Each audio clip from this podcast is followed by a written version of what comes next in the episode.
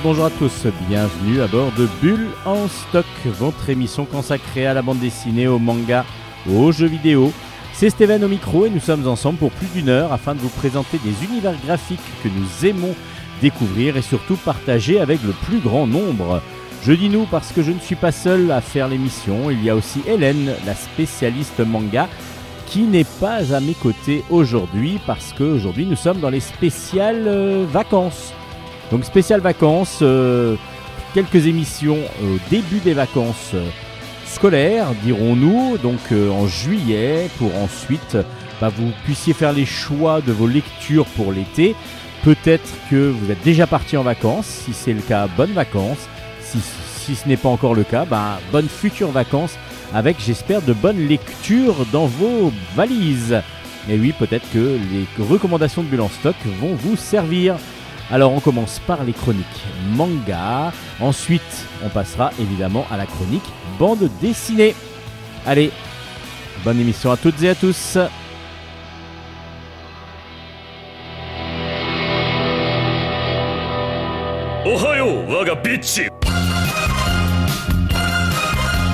Chronique manga.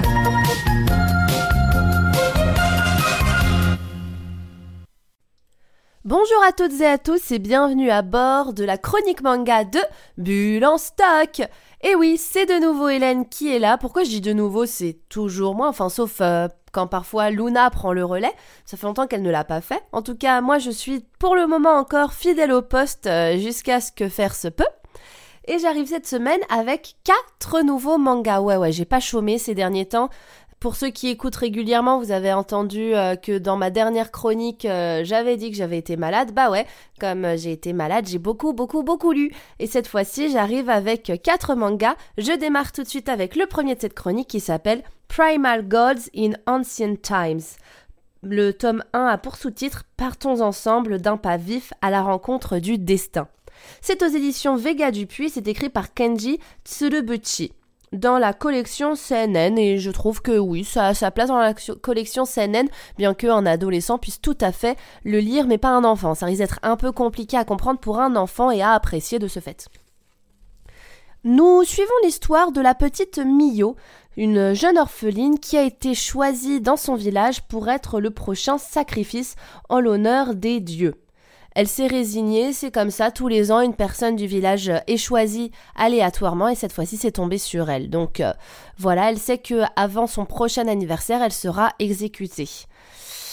Elle se, comme je vous ai dit, elle est résignée, elle s'est fait une raison, mais la veille de son exécution, des étranges vagabonds arrivent au village et parviennent un peu volontairement, un peu involontairement, bref, vous verrez par vous-même, parviennent à sauver Mio de son, euh, de son destin, et cette dernière va désormais arpenter les terres euh, de, de, la contrée de Wa, c'est le nom euh, donc du pays où ils vivent, en compagnie de ces, de ces voyageurs. Euh, ensemble, ils vont aller de sanctuaire en sanctuaire pour rencontrer les différentes divinités des lieux, des montagnes, des carrières, afin de leur venir en aide et également de, bah, de, les, de réussir à réunir des informations parce que les compagnons de Mio sont à la recherche d'une divinité en particulier. Je ne vous dirai pas, je ne vous en dirai pas plus, je vous laisserai découvrir par vous-même. Euh, vous vous en douterez, leur euh, route est semée d'embûches et ça ne va pas être facile de, de s'accorder, disons, de temps en temps, enfin, de ça, ouais, d'accorder euh, le droit d'avoir la possibilité de discuter avec les dieux. Ça ne voulait rien dire comme phrase. Je la refais. C'est pas forcément facile de pouvoir pénétrer le sanctuaire d'un dieu, aller à la rencontre du dieu et pouvoir lui taper la discute tranquillement. Non. En règle générale, c'est un peu compliqué. Il faut, euh, il faut le mériter, disons. Et donc, ils vont, il va leur arriver plein d'aventures pour aller à la rencontre de ces fameuses divinités. J'ai trouvé que ce manga était vraiment génial. Déjà, c'est superbe graphiquement. Et on est transporté dans un Japon très ancien, voire archaïque, je dirais aux environs du 7e siècle, voire avant. À mon avis, c'est même bien avant le 7e siècle, ne serait-ce parce qu'on parle de la contrée des Wa et on parlait du pays du, de Wa, du pays du Yamato, il y a vraiment très très longtemps. On devine qu'en tout cas le bouddhisme n'est pas encore apparu dans, dans cette contrée-là du Japon. Or le bouddhisme est arrivé à peu près au 7e, 8e siècle de notre ère, donc on comprend que ça se passe avant. Et rien que pour ça, j'ai trouvé ce manga super intéressant. Bon, déjà parce que je m'intéresse énormément à l'histoire du Japon, mais aussi parce que c'est une époque qui est peu représentée dans les, euh, dans les œuvres de la pop culture. Et rien que pour ça, on peut saluer euh, l'auteur, donc Kenji Tsurubuchi. Merci beaucoup de nous avoir euh, offert une œuvre aussi chouette qui en plus se déroule dans une époque aussi lointaine, sans anachronisme, contrairement, euh, contrairement à un autre manga que je vous avais déjà présenté, que j'ai bien aimé aussi, mais qui est bourré d'anachronisme, c'est fait exprès, mais ça fait mal à la tête au bout d'un moment. Là, c'est pas du tout le cas. On est, euh, on est vraiment ancré dans cette époque. C'est bien fait, c'est chouette, et euh, on en apprend, je trouve, pas mal sur la, sur l'histoire, disons, du Japon, en tout cas sans, parler d'histoire pure et dure, ça permet de visualiser euh, la façon dont vivaient finalement les gens à cette époque.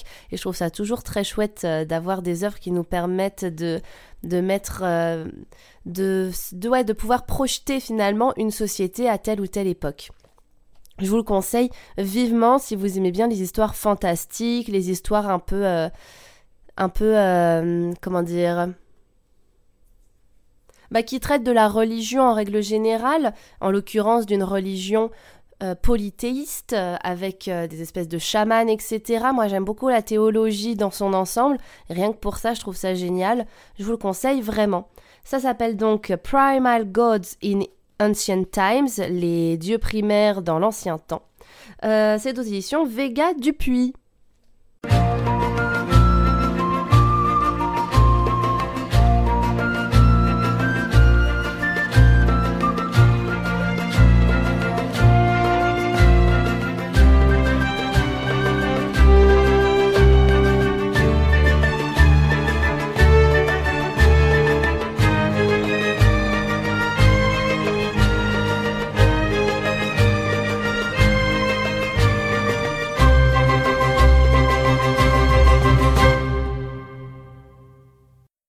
Mon deuxième manga de cette chronique est un manga français. Et ouais, sorti aux éditions Ankama comme beaucoup de mangas français. Et ça s'appelle Reaper. C'est écrit par Geronimo Sejudo. Et c'est trop trop bien. On est dans un shonen euh, où il y a beaucoup de bagarres avec euh, des mecs en armure un peu à la Power Rangers mais sans rentrer dans le cliché. C'est absolument génial. On suit les aventures du jeune Junk qui vit avec son raton laveur bleu qui, qui lui sert de seule famille Crappy. C'est un peu son frère en fait. Ça fait dix ans qu'ils vivent ensemble dans une terre absolument désolée, entourée de ce qu'on appelle des Wendigo.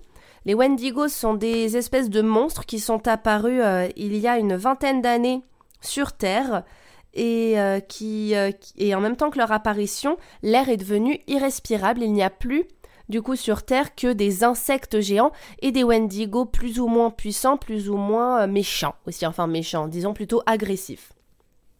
Junk et Krapis sont habitués à vivre là. D'ailleurs, euh, Junk, contrairement aux autres humains, n'a pas de problème pour respirer dans cette zone. Il, n'est même pas au courant que l'air est censé être irrespirable quand il y a des Wendigo majors qui sont dans les euh, environs. Lui, il a toujours grandi là-dedans, dans cette espèce de décharge.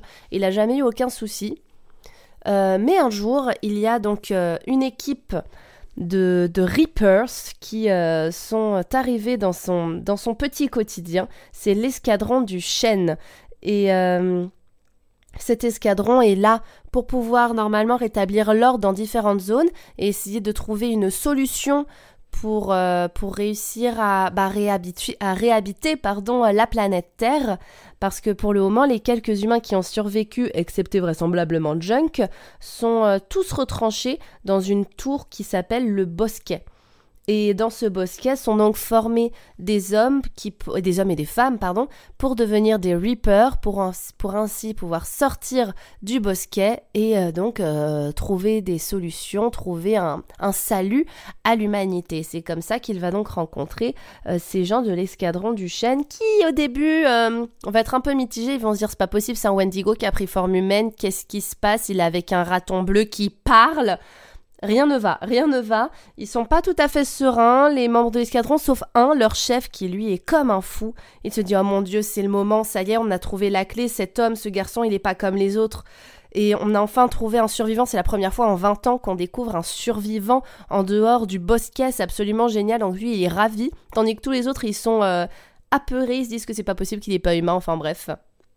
C'est super chouette. Je vous le conseille vivement. Comme je vous ai dit, c'est du coup les, Reapers, bah, ils se transforment avec une armure qui se crée autour d'eux, comme les Power Rangers un peu, mais en plus stylé quand même. Et du coup, ils combattent des gros Wendigo, des plus petits Wendigo, mais les gros, ils sont, ils sont badass, ils sont vénères, ils font peur et, euh, et c'est méga stylé. Je vous le conseille vivement si vous voulez un manga qui est rempli d'action dans un mode. En plus, on est dans un monde post-apocalyptique qui est, très bien fait. Moi qui aime bien ce genre d'univers, je suis une grosse fan du jeu vidéo Nier Automata.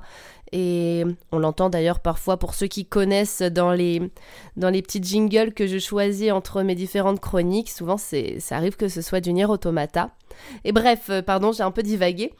Et, franchement, je l'ai trouvé, euh, je l'ai trouvé vraiment très très bien. J'ai hâte d'avoir le tome 2 entre les mains, mais il sortira quand je serai au Japon. J'ai pas de bol, je pourrais pas le lire tout de suite.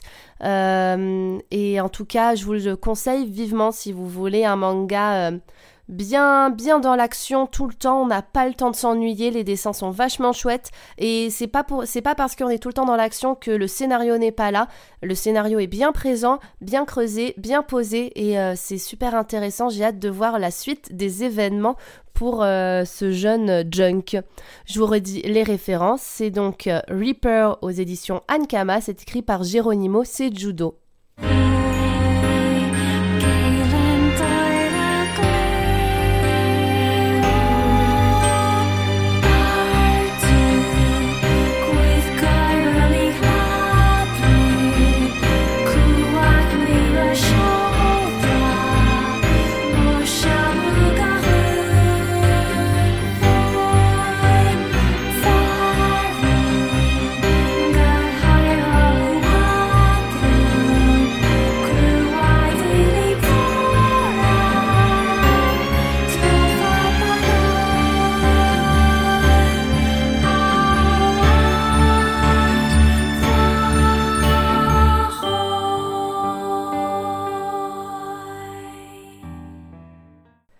J'ai pas pu m'en empêcher, je vous ai parlé de Nier juste avant et du coup je vous ai mis un petit extrait du, euh, du jeu vidéo comme euh, jingle entre mes deux chroniques. Enfin bref, tout ça pour en arriver sur mon troisième manga du jour qui s'appelle The Dread of Seoul Station.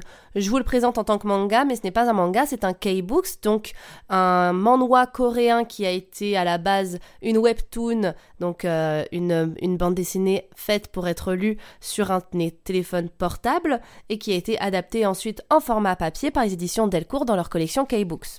Donc The Dread of Seoul Station est écrit par Live Beer, Mon Ho et Jin Swol Ho. Je ne sais pas si je prononce bien, à chaque fois je vous le dis, moi je suis professionnelle du japonais et pas du coréen, vous m'en excuserez. S'il y a parmi nos auditeurs quelqu'un qui parle mieux coréen que moi et qu'il veut nous envoyer, m'envoyer un DM pour euh, me corriger avec un petit vocal, je prends, je, au contraire, Corrigez-moi si vous en avez la possibilité parce que j'aimerais bien améliorer mon accent coréen. Ça, pourrait être pas mal pour ma culture perso. J'en reviens donc à l'œuvre que j'ai entre les mains. On suit euh, l'histoire du jeune Suho, qui est un homme euh, normal, qui vit une vie banale à Séoul. Euh, voilà, il n'y a rien d'intéressant sur lui. Mais un jour, et ouais, faut bien qu'il se passe quelque chose, sinon on s'ennuierait dans le manga. Et ça, il n'y aurait pas ce titre et cette couverture absolument badass. Euh, un jour, un étrange portail l'aspire dans une forêt où règne la loi du plus fort. Il va survivre dans cette forêt pendant ce qu'il va compter durer mille ans.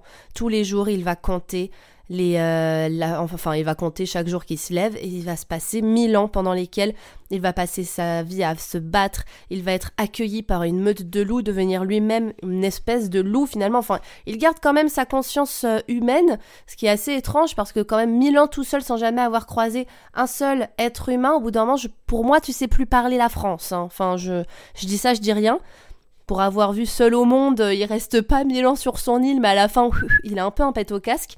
Après, c'est un peu le cas aussi de Suho, hein, quand il, euh, il est donc aspiré pendant mille ans, qui vont s'écouler pour lui.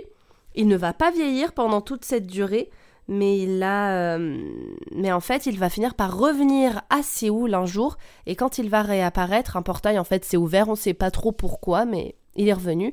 Et en réalité, dans notre nous, il ne s'est pas écoulé mille ans, mais seulement entre guillemets dix ans. Ça fait quand même deux zéros en moins. C'est pas euh, négligeable.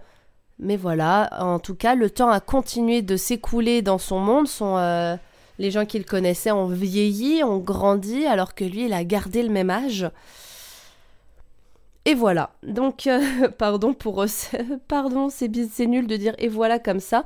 En tout cas, euh, il a gardé à peu près conscience. Il a, quand même euh, quelques comment dire, quelques réflexes animaux. Animal. par exemple, quand les médecins vont venir à lui, il va les renifler tel un loup, mais il va quand même tout à fait maîtriser la parole, quoique on lui fait souvent la remarque d'être fort impoli, comme s'il avait oublié pendant tout ce temps les, la bienséance dans le langage, il faut savoir qu'en coréen et en japonais, il y a certaines euh, manières de parler qui sont euh, vraiment à, à retirer, à oublier, à effacer de son vocabulaire si on s'adresse à quelqu'un de plus vieux ou quelqu'un de plus haut hiérarchiquement. C'est aussi un peu le cas en France, vous me direz, mais pas tout à fait pareil. C'est vraiment des structures de phrases qui sont importantes pour pouvoir marquer le respect envers son, euh, envers son locuteur. Et si jamais on ne les respecte pas, ça peut tout de suite bloquer la personne avec qui on, avec qui on discute. C'est, c'est quelque chose de très précis, des règles grammaticales à respecter à la perfection. Bon, euh, donc notre jeune Suho qui est de retour dans, Séoul va se dire bah tiens pour gagner ma vie je vais devenir chasseur. De toute façon c'est tout ce que je sais faire. Parce qu'il faut savoir que depuis ces dix dernières années des monstres apparaissent régulièrement dans la ville de Séoul grâce à des portails qui s'ouvrent. C'est très très proche de solo leveling là-dessus. Et des chasseurs ont été recrutés. Les chasseurs, ce sont des personnes qui, comme Suho, ont été aspirées par un portail, en sont ressortis vivants et ainsi ont pu développer des capacités euh, des capacités supérieures pour pouvoir euh, survivre et combattre.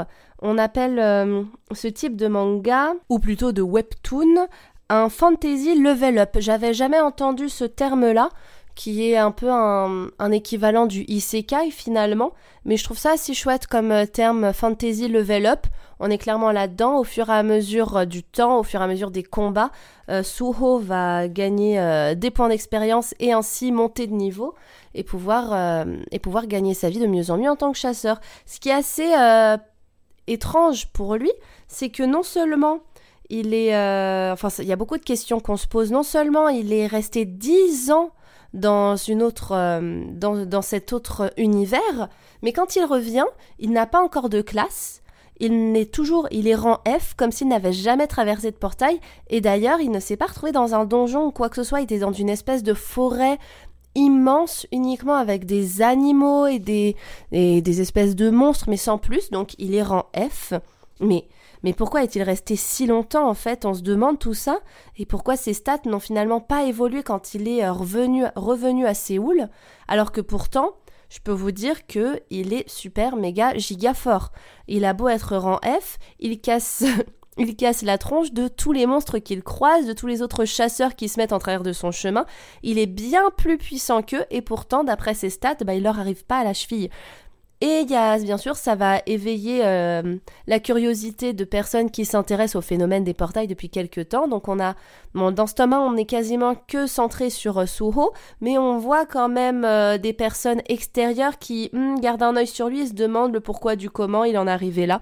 Et ça permet d'avoir en plus une intrigue supplémentaire au manga avec une espèce d'enquête finalement qui va se mener autour du personnage. Je vous le conseille vivement si vous avez envie de découvrir un manga, enfin un manga, je dis manga pardon, là en l'occurrence on est sur du K-Books, mais un K-Books qui est dans le même genre d'univers que Solo Leveling et que vous avez fait le tour de Solo Leveling, bah je pense que ça peut être une, une autre lecture différente mais quand même très proche qui peut être super intéressante.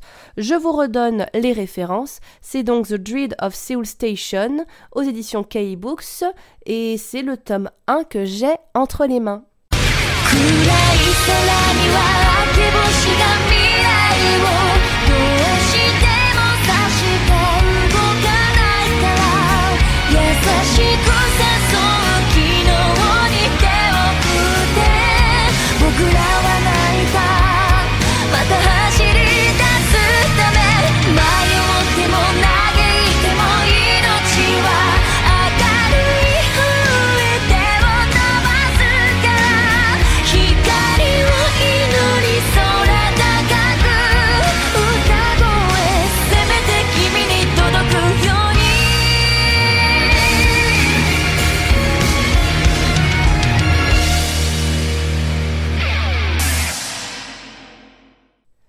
Mon dernier manga de cette chronique est un énorme coup de cœur bulle en stock, vraiment énorme.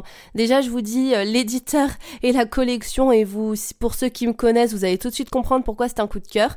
C'est aux euh, éditions Delcourt Tonkam dans la collection Moonlight.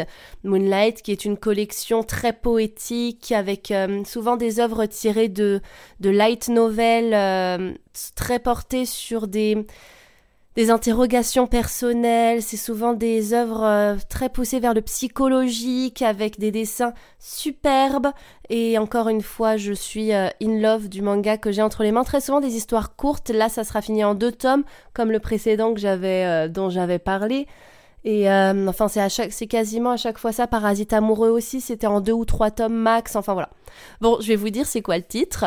Ça s'appelle José le tigre et les poissons euh, les, dessins sont de Nao Emoto et l'histoire originale écrite par Seiko Tanabe. Oui, c'est vraiment José, euh, le tigre et les poissons. En japonais, ça s'appelle To Torato Sakanatachi. José To Taiga. Taiga, ça veut dire tigre. To Sakanatachi, ça veut dire les poissons. Bref, un petit cours de japonais au passage. C'est sublime. Rien que la couverture, quand je l'ai eu entre les mains, je me suis dit, oh toi, je sens que je vais t'adorer et ça n'a pas raté. Je n'ai pas du tout, mais alors pas du tout été déçue. Bon, je vais peut-être vous parler du manga maintenant. Euh, nous avons donc José, de son vrai nom Komiko, qui est une jeune fille paraplégique de naissance. Elle a environ la vingtaine, 24 ans, je crois, et elle vit seule avec sa grand-mère. Elle sort très très très peu parce que sa grand-mère a peur pour elle, elle a peur du monde extérieur. Euh, d'ailleurs, elle compare euh, les gens qui vivent dans le monde extérieur avec des tigres, d'où le terme tigre utilisé dans le, dans le titre de l'œuvre. Euh, elle ne connaît du coup quasiment pas le monde extérieur, cette pauvre José.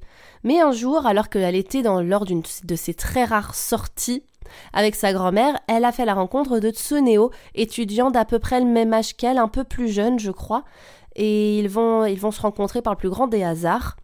Et Tsuneo va être embauchée par la grand-mère de José pour euh, qu'il puisse s'occuper d'elle et passer du temps avec elle parce que la grand-mère commence à être fatiguée et elle se dit que ça serait pas mal de déléguer un peu à quelqu'un d'autre, surtout que Tsuneo a besoin d'argent parce qu'il veut partir faire euh, finir ses études à l'étranger, plus précisément au Mexique.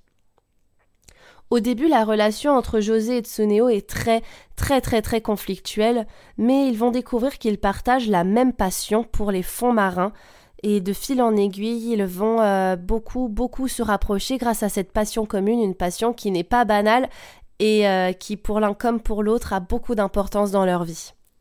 C'est un manga qui est très poétique, c'est sublime, les dessins sont superbes, on, ça change de ce qu'on a l'habitude de, lire en fait. Mais comme souvent dans la collection Moonlight, souvent vous m'entendez me plaindre pour ceux qui m'écoutent régulièrement de me dire encore un isekai, ça va, j'aime bien, c'est sympa, mais bon, au bout d'un moment c'est redondant. Là pas du tout, on n'est pas du tout dans la redondance, c'est beau, la relation entre les personnages est originale, même les personnages en eux-mêmes euh, je vous le dis, elle s'appelle José parce qu'elle est fan de Françoise Sagan et elle a choisi de se faire appeler José en référence au personnage principal euh, d'un de ses, euh, d'un de ses romans qui s'appelle, je crois que c'est dans Les Merveilleux Nuages que, que l'héroïne s'appelle s'appelle José, je suis plus sûre, parce qu'au moment où elle dit c'est l'héroïne de ce livre, bah elle en montre trois, donc je sais pas c'est dans lequel, et moi j'ai pas lu Françoise Sagan. Bon, en tout cas, on sent qu'il y a des références euh, plus poussées, disons, que dans certaines œuvres un peu banales euh, de, de l'univers du manga. C'est les personnages sont super attachants, José et euh, un personnage terriblement complexe qui veut s'ouvrir au monde et qui en même temps a peur, qui est, qui est excessivement possessive et jalouse et capricieuse. Et à ce côté de ça, on a Tsuneo qui, qui s'attache à elle, mais qui en même temps se dit qu'il faut pas qu'il s'attache trop parce qu'il est censé partir vivre au Mexique l'année prochaine. Enfin, c'est absolument à couper le souffle, sans mauvais jeu de mots, étant donné que Tsuneo fait de la plongée sous-marine, pardon. Je vous l'avais pas encore dit. Et ça va être fini en deux tomes, et je n'ai qu'une hâte, c'est d'avoir le deuxième tome entre les mains. Et là, pour le coup, c'est pas grave si je le lis en japonais au Japon parce que je l'avoir à la sortie entre les mains. Il est absolument magnifique et je vous le conseille. C'est un énorme coup de cœur bulle en stock. Je vous redis les références. José, le tigre et les poissons aux éditions Delcourt en Cam dans la collection Moonlight. Eh bah écoutez, c'est ici qu'on va se quitter pour aujourd'hui. J'espère que ma chronique vous aura plu, que je n'aurai pas euh, trop traîné sur certaines œuvres. Moi en tout cas, j'ai beaucoup apprécié vous parler de celle-ci et on se retrouve très bientôt. また来週ね。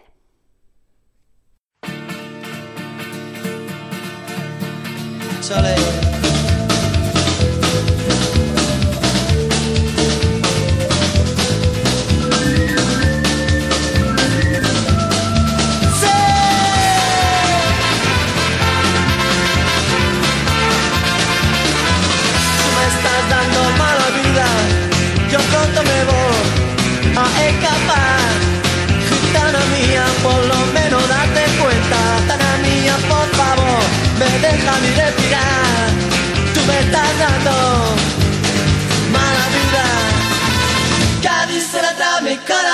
Dime tú por qué trato yo también. Cuando tú me hablas, como un cabrón. Tana mía, corazón, estás sufriendo. Tana mía, por favor. Sufriendo malnutrición me estás dando. Me estás dando mala vida. Cádiz se la mi corazón. Dime tú por qué trato yo también. Cuando tú me hablas,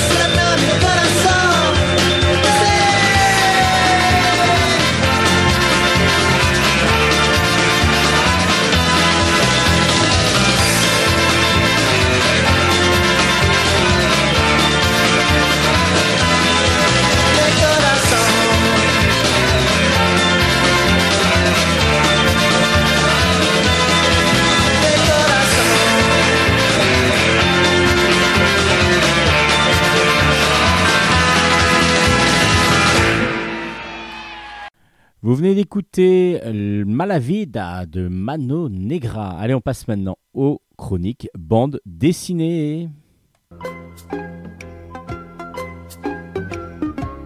Chronique bande dessinée. On commence ces chroniques BD avec Les 7 secrets. Le tome 2 est sorti. C'est de Tom Taylor au scénario, Daniele Di Nicuolo au dessin. Et c'est dans la collection comics de chez Delcourt. Dans Les 7 secrets, on suit l'ordre. L'ordre, c'est un groupe un petit peu secret qui, justement, est chargé de garder les 7 secrets de l'histoire de l'humanité. En gros, ils ont des valises dans lesquelles il y a un secret, il y a sept valises, et à chaque fois, il y a le porteur de la valise et un protecteur qui le suit tout le temps et qui est là pour le protéger. Et dans cette première, euh, la première, dans la première, euh, première partie, on découvrait un petit peu comment fonctionnait euh, cet ordre. Et le gros problème, c'est que euh, allait y avoir une attaque. Et justement, un des sept secrets a été révélé. Donc il va falloir protéger les autres. Et pour ça, c'est à Oscar qui qui, qu'on, qu'on donne cette tâche, un jeune, une jeune recrue. Et puis on suit aussi Casper, Casper qui est un des enfants. Alors normalement, ceux qui protègent les secrets ne peuvent pas avoir d'enfants et justement, euh, on va découvrir dans le premier tome que que Casper est un des enfants des deux ben, d'un couple qui formait donc le protecteur et le porteur de, de valise, alors que normalement ce n'est pas possible. Alors, qu'est-ce qu'il en devient? Bah, C'est une grosse série d'actions. C'est une grosse série d'actions parce qu'il va y avoir encore beaucoup de choses. On va découvrir des nouveautés sur, on en tout cas des secrets sur le, passé de Casper, comment, comment euh, ses origines, comment il, est né, d'où vient-il exactement, et puis évidemment tout de suite, toujours la poursuite entre les l'ordre et euh, ceux qui veulent évidemment récupérer les sept secrets. Euh, donc du coup, beaucoup beaucoup d'actions, quelque chose de très enlevé, avec un dessin très dynamique qui fonctionne très très bien pour ce style de récit évidemment. Les sept secrets tome 2, donc du coup pour ceux qui sont assez fans évidemment de comics, mais surtout d'action. Et puis l'idée de base est quand même très assez originale. On va voir si ça va être développé dans les prochains pour, euh, pour vraiment donner quelque chose de, de, de, complet, parce que du coup, qu'est-ce que sont ces sept secrets aussi? Il y a ça aussi qui nous maintient en éveil lorsque l'on lit cette, ce récit. Donc les, ça s'appelle Les sept secrets, le tome 2 est sorti aux éditions Delcourt. Et pour continuer dans les éditions Delcourt, toujours dans la collection comics, il y a un album qui s'appelle Blacking Out qui est sorti. C'est un récit complet de Chip Mosher au scénario, de Peter Krause au dessin. Et donc, comme je vous ai dit, c'est aux éditions Delcourt, mais dans un format non qui n'est pas comics pour une fois. Normalement, le format comics est plus réduit par rapport à un format album classique, dirons-nous, chez Delcourt. Et là, on est sur un album classique, en tout cas dans la version, dans la taille, en tout cas, qu'il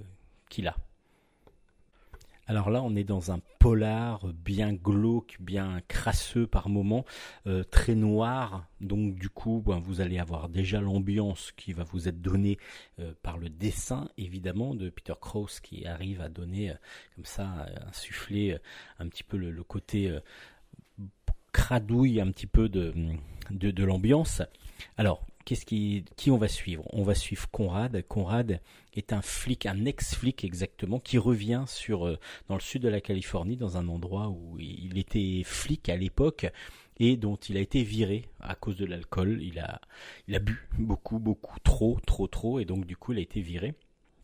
Et là il revient un an après pour aider en tant que détective privé un petit peu pour aider l'avocat d'un riche euh, propriétaire euh, terrien du coin euh, à trouver des idées pour, enfin des idées, des indices surtout pour prouver que son client n'est pas, pas le, le, tueur de sa fille. En effet, la jeune Karen Littleton a été découverte morte après un incendie dans une forêt, mais elle aurait été, son corps aurait été déposé là pour, et puis ça aurait donné elle aurait été, morte avant l'incendie. Tous les indices concordent vers le père qui apparemment euh, aurait pu tuer sa fille. Et en fin de compte, l'avocat du père, qui, qui va le procès va bientôt commencer, demande à Conrad de trouver des indices qui pourraient mettre donc euh, en danger la défense contre la, enfin plutôt pour aider la défense de ce père, parce que pour l'avocat, non, il n'a pas tué sa fille, donc il va falloir prouver tout ça. Alors Conrad revient dans un endroit qu'il connaît bien, avec des personnes qu'il connaît bien, et justement, ben, il va se faire aider par des amis. Euh, mais ça va pas être si évident que ça. Et puis, euh, est-ce qu'il a vraiment eu sa rédemption totale vis-à-vis de l'alcool, de, tout ce qu'il a pu passer? Justement, le passé va revenir, va lui revenir en pleine figure, et va, nous revenir aussi en pleine figure. Jusqu'à la fin de l'album, on est euh, vraiment pris dedans. Et puis la fin de l'album nous surprend, donc du coup, c'est Vraiment, vraiment, vraiment très intéressant. Moi, j'ai beaucoup, beaucoup apprécié ce blacking, blacking out où on a un côté poisseux qui ressort très bien euh, de, de, de, l'ambiance grâce au dessin, évidemment. Et l'histoire est menée vraiment classiquement, va-t-on dire, mais le fait qu'ils connaissent déjà tous les, tous les protagonistes, ça, ça, lui facilite évidemment les enquêtes mais euh, du coup le, final, le twist est assez, est assez agréable à découvrir. C'est-à-dire qu'on n'est pas dans quelque chose de très, de, très classique. Blacking Out, donc c'est un bon comics aux éditions Delcourt dans un autre format que les éditions comics que vous avez l'habitude peut-être de lire. Et puis dans un style comics là cette fois-ci, mais c'est français. Ça s'appelle Patriarchie. Le tome 1 s'appelle Le Châtiment. C'est de Sylvain Runberg au scénario et de Anna Saveg au scénario aussi. Des dessins de Belen Ortega et c'est aux éditions Correct. Euh, les éditions correctes que l'on découvre, enfin moi que je, que je vous propose pour la première fois, je crois, et il sort donc ce fameux Patriarchie, le premier tome est juste excellent. On est dans un monde post-apocalyptique. Euh, c'est un récit, ben, du coup, très original dans sa forme et aussi, alors dans sa forme, on est d'un côté un peu comics quand même, hein, on va pas, on va quand même le dire. On est quand même assez euh, dans un dessin style comics, dans une ambiance assez sombre parce que ça se passe pas mal la nuit et ainsi de suite. Mais l'idée euh, est assez géniale. L'idée de, de, ce, de ce scénario est vraiment excellent. L'histoire se passe en 2077. il y a eu un, événement nucléaire mondial, un conflit nucléaire mondial 50 ans avant, et du coup on est dans un monde en ruine. Et petit à petit est arrivé un système, vu que la personne qui a lancé le conflit euh, international euh, était une femme, c'était la femme des, c'était la présidente des États-Unis, euh, et c'est elle, en tout cas, elle était au pouvoir lorsque le conflit a démarré, et donc du coup, on dit que c'est à cause des femmes que tout ça et ça s'est passé. Donc du coup, ils ont mis un nouveau système en place, enfin un nouveau système en place. Euh, le, ce qu'on appelle le protectorat. Le protectorat, c'est un système autoritaire où les hommes ont la supériorité totale sur les femmes. C'est une dictature complètement masculiniste et les femmes ne sont réduites qu'à à, être donc pas les esclaves, mais un petit peu quand même, mais surtout elles doivent obligatoirement avoir un protecteur mâle pour vivre et pour survivre. Autrement, elles n'ont pas le droit de vivre. Et justement, dans cet univers qui a été mis autoritaire, qui, est mis en place, on a un groupe de femmes qui se sont échappées un petit peu de ce protectorat et qui sont devenues des Valkyries, le clan des Valkyries, qui habitent dans un grand parc d'attractions complètement fermé et qui ne sont composés que de femmes et, qui acceptent toutes les femmes qui veulent s'échapper de ce protectorat. Et là, il va y avoir donc dans cette, euh, dans cette colonie euh, deux femmes qui vont s'affronter. Il y a Sigrid et Kaina. Kaina est la chef qui demande à ses Valkyries d'aller chercher de la nourriture, donc sortir pour faire des missions pour aller chercher de la nourriture et, et éventuellement récupérer quelques femmes qui veulent euh, venir éventuellement échapper au protectorat. Et à l'inverse, Sigrid, elle, est pour aller plus loin, pour essayer de gagner du territoire, pour essayer de, de remettre en place un système plus égalitaire. Et du coup, ben, l'affrontement interne entre ces deux femmes est la base de ce premier tome, même s'il y a aussi évidemment toute la partie de, présentation du, système de, protectorat. C'est juste absolument génial. Ce premier tome, il est excellent. On a juste envie d'avoir la suite. Euh, on plonge dans cette dans cette histoire, euh, mais vraiment avec un grand grand grand bonheur. Euh, le scénario est original sur la base, sur le fond aussi, et donc du coup, on a envie de voir vers où vont aller les scénaristes. Il faudrait pas que ça ressemble à quelque chose d'autre après, parce que déjà la base, je trouve, est quelque chose d'assez novateur. Donc, on attend évidemment la suite parce que ce premier tome est excellent et euh, Belen Ortega a un dessin style comics qui est parfait pour ce style d'ambiance, pour ce style de, de, scénario, et ça fonctionne, ça match totalement patriarchie ou patriarchie euh, avec un Y à la fin, donc peut-être patriarchie. Euh, le tome 1, le châtiment, est une grosse, grosse, grosse recommandation de Bulle en stock. Vraiment, c'est un excellent album euh, que je que je m'attendais pas à découvrir et que j'ai découvert mais avec délectation. Je suis devenu fan de cette série aux éditions Correct, je vous rappelle. Et donc du coup, jetez-vous sur cet album. Il passera peut-être un peu trop inaperçu euh, dans, les rayons parce que c'est pas des grosses grosses sorties de base, mais vraiment, il vaut vraiment le coup si vous aimez ce style de, de, de de lecture un peu post-apocalyptique avec quelque chose de renouveau un petit peu dans le style. Vraiment, vous allez vous régaler. Patriarchie ou Patriarchie, tome 1, Le Châtiment, c'est de Sylvain Runberg, Anna Saveg au scénario, Belen Ortega au dessin, et c'est aux éditions Corrette. C'est aussi une grosse, grosse recommandation de Bulle stock comme l'était le premier tome de Mystère Mammoth. Le Mystère Mammoth, c'est de McKind au scénario, Jean-Denis Pendance au dessin, et c'est euh, aux éditions Futuropolis. Le premier tome euh, était excellent, et du coup, ben oui, le deuxième, qui finit le diptyque, parce que euh, c'était un diptyque qui était commencé, et aussi, toujours aussi bon. Alors, qui c'est Mr. Mammoth Mr. Mammoth, c'est un, détective privé, un détective privé un petit peu hors norme. Il est balèze, énorme. Euh, il a le visage un petit peu très très anguleux, un petit peu comme la, bête un petit peu, euh, enfin comment la chose plutôt euh, dans les quatre fantastiques, on est un petit peu dans ce style graphique là, et du coup il a des entailles partout. Et pourquoi il a des entailles partout? Parce que en fin de compte, il accepte tous les coups qu'on lui donne. Il n'a jamais donné de coups, malgré le fait, qu'il soit toujours plus grand que les autres, qu'il ait beaucoup plus de force. Il ne subit, enfin, il subit la violence, mais il ne donne jamais la violence. Il ne donne jamais dans la violence des coups. Et là, du coup, il est chargé de mener une enquête. L'enquête est simple au départ. Il y a un richissime client qui prétend euh, avoir, enfin non pas, qui en langage, pardon, pour enquêter sur un, maître chanteur, un mystérieux maître chanteur.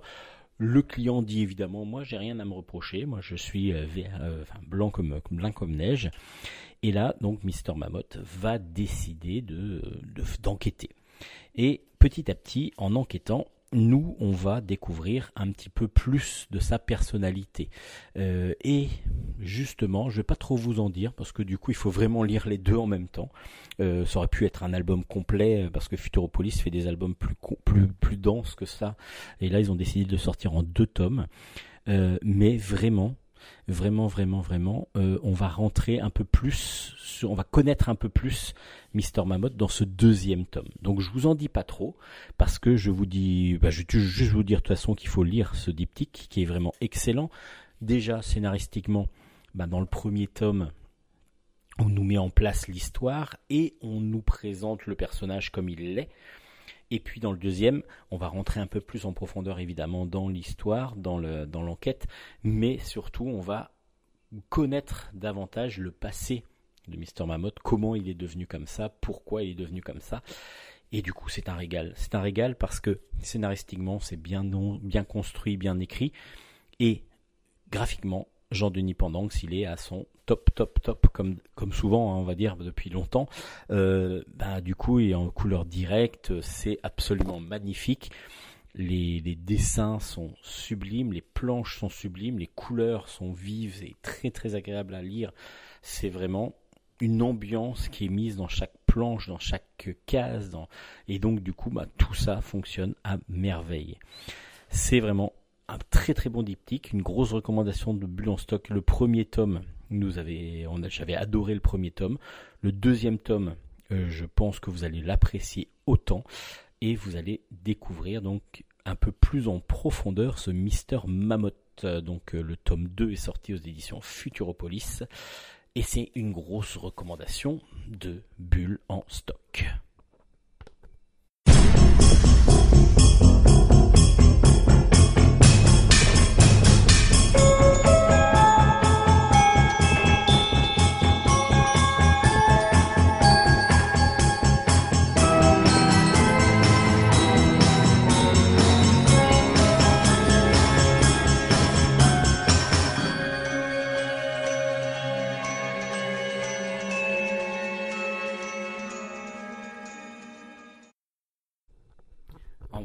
De patriarchie tout à l'heure, je vous ai parlé de Sigrid, qui était une, personne, des personnages euh, principales de l'aventure.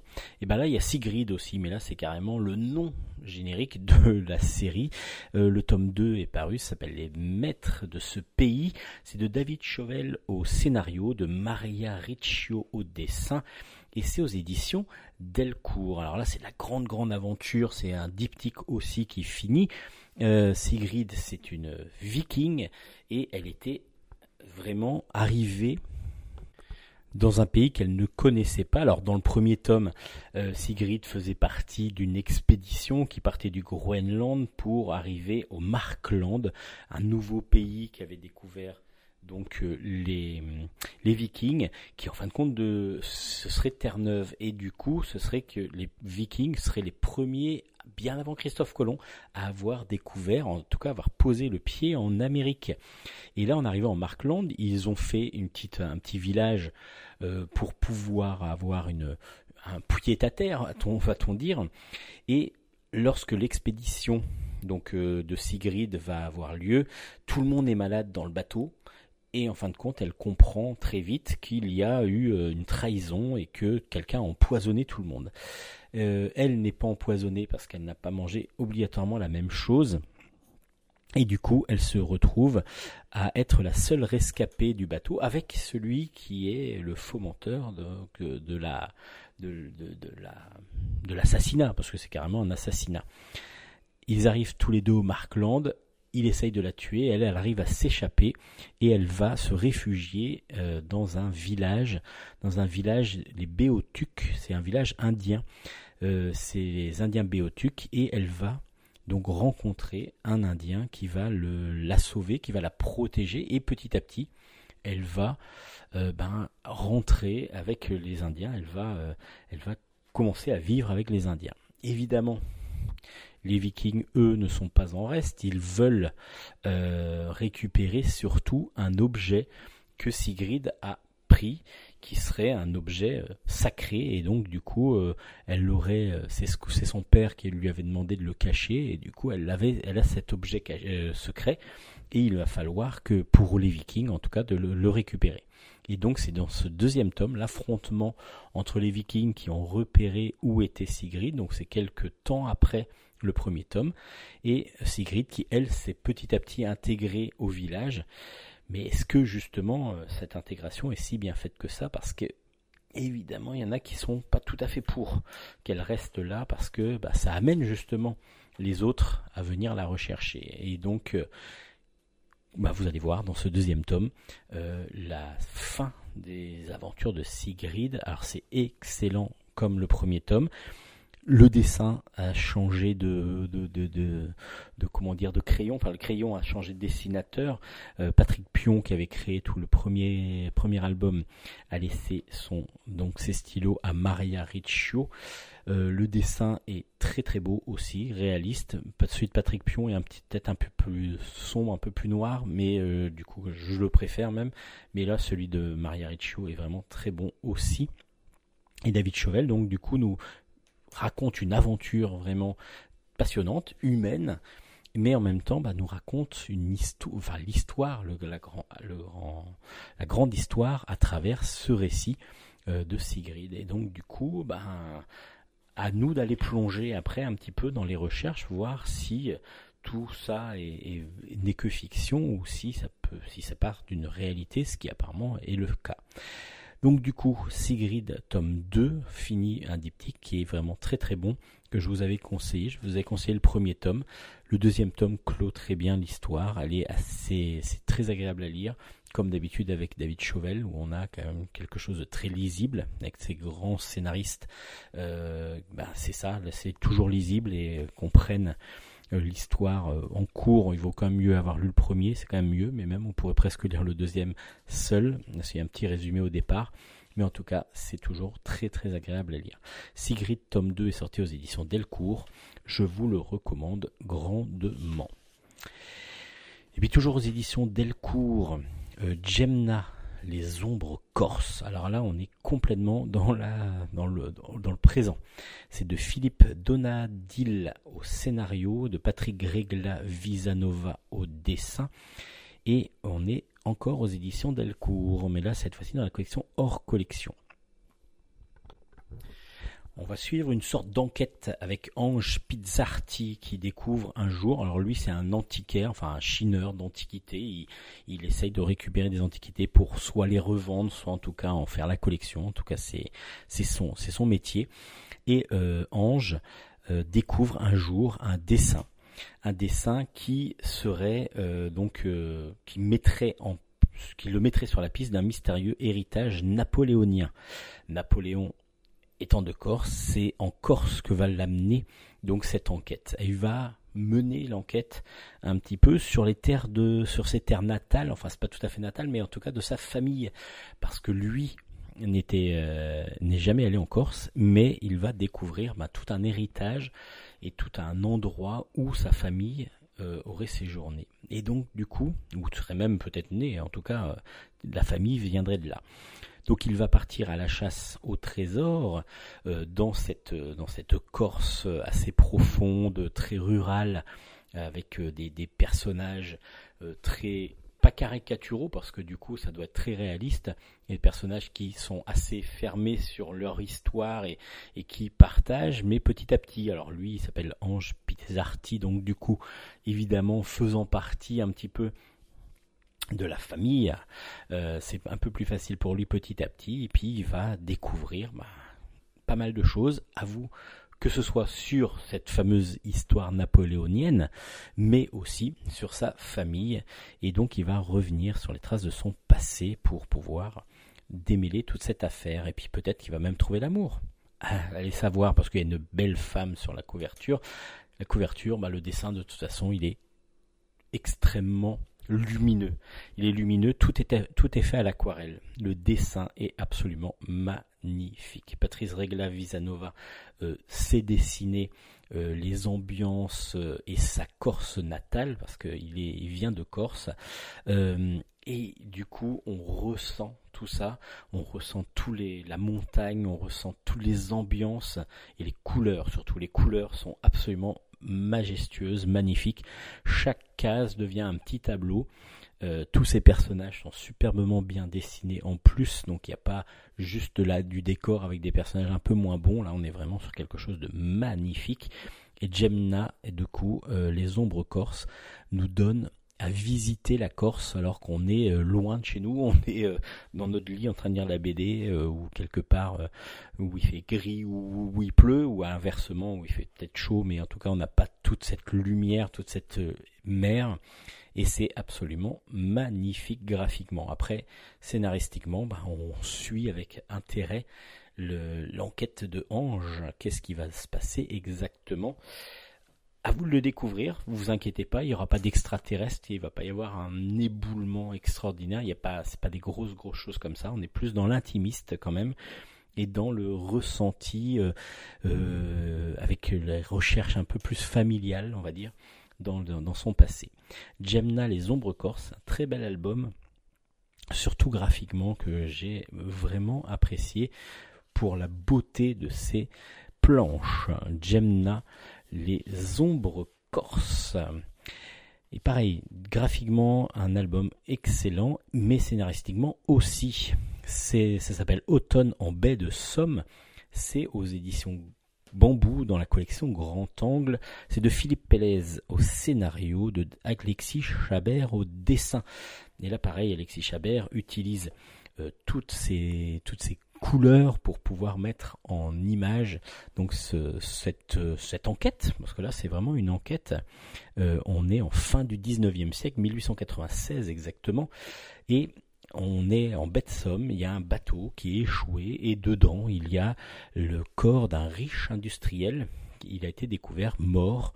Alors, en faisant un peu l'enquête, on découvre que il aurait été empoisonné, et que apparemment la personne qui l'aurait empoisonné aurait pu, vu que ça a été un empoisonnement et donc une mort assez lente, aurait pu être là même pour pouvoir voir l'agonie de son, euh, de, son, de, sa victime. Alors, est-ce que c'est vraiment ce qui s'est passé et qui surtout euh, en voudrait à cet industriel?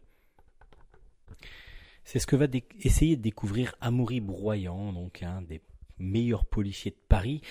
Et justement, il va repartir vers Paris pour euh, son enquête parce que on soupçonne évidemment la veuve, héritière de l'immense empire. En plus, son mari avait une, une envie de d'essayer de, de, de, faire profiter au maximum ses employés, c'est-à-dire que ils étaient très très bien traités, très bien payés. Alors peut-être que sa femme voulait davantage de revenus pour les, les actionnaires, et donc euh, bah, évidemment tout va aller vers, elle, les premiers soupçons en tout cas. Mais on va découvrir assez vite aussi que cet industriel avait une maîtresse qui s'appelle Axel Valencourt et cette femme magnifique aux cheveux roux est une modèle, une modèle qui sert à plusieurs peintres dont euh, Mucha, Alphonse Mucha que l'on va découvrir dans cet album et justement graphiquement regardez juste la couverture, Alexis Chabert a pris beaucoup de ce style donc euh, du début du XXe siècle graphiquement euh, avec des affiches et ainsi de suite. Et et puis euh, Mucha du coup, Alphonse Mucha que l'on découvre. Et puis tous les autres peintres que l'on va découvrir dans cet album. Et évidemment la couleur, tout ce qui va être mis en couleur directe est absolument magnifique dans un style donc dans le style de l'époque et c'est vraiment superbement bien dessiné. Alors en plus, il y a la poésie de Philippe Pérez qui rentre en jeu dans son écriture, il y a l'enquête qui avance, et puis euh, ce dessin qui est toujours, euh, bah, nous donne juste des fois, on se bloque sur certaines cases qui sont magnifiques, et puis on a envie en même temps de suivre l'enquête, donc du coup on a vraiment un double, double lecture et puis plusieurs niveaux de lecture lorsqu'on lit cet album. Regardez juste la couverture qui est absolument superbe. Et, euh, vous, ça vous donnera envie de lire l'histoire. En plus, l'histoire est vraiment bien menée.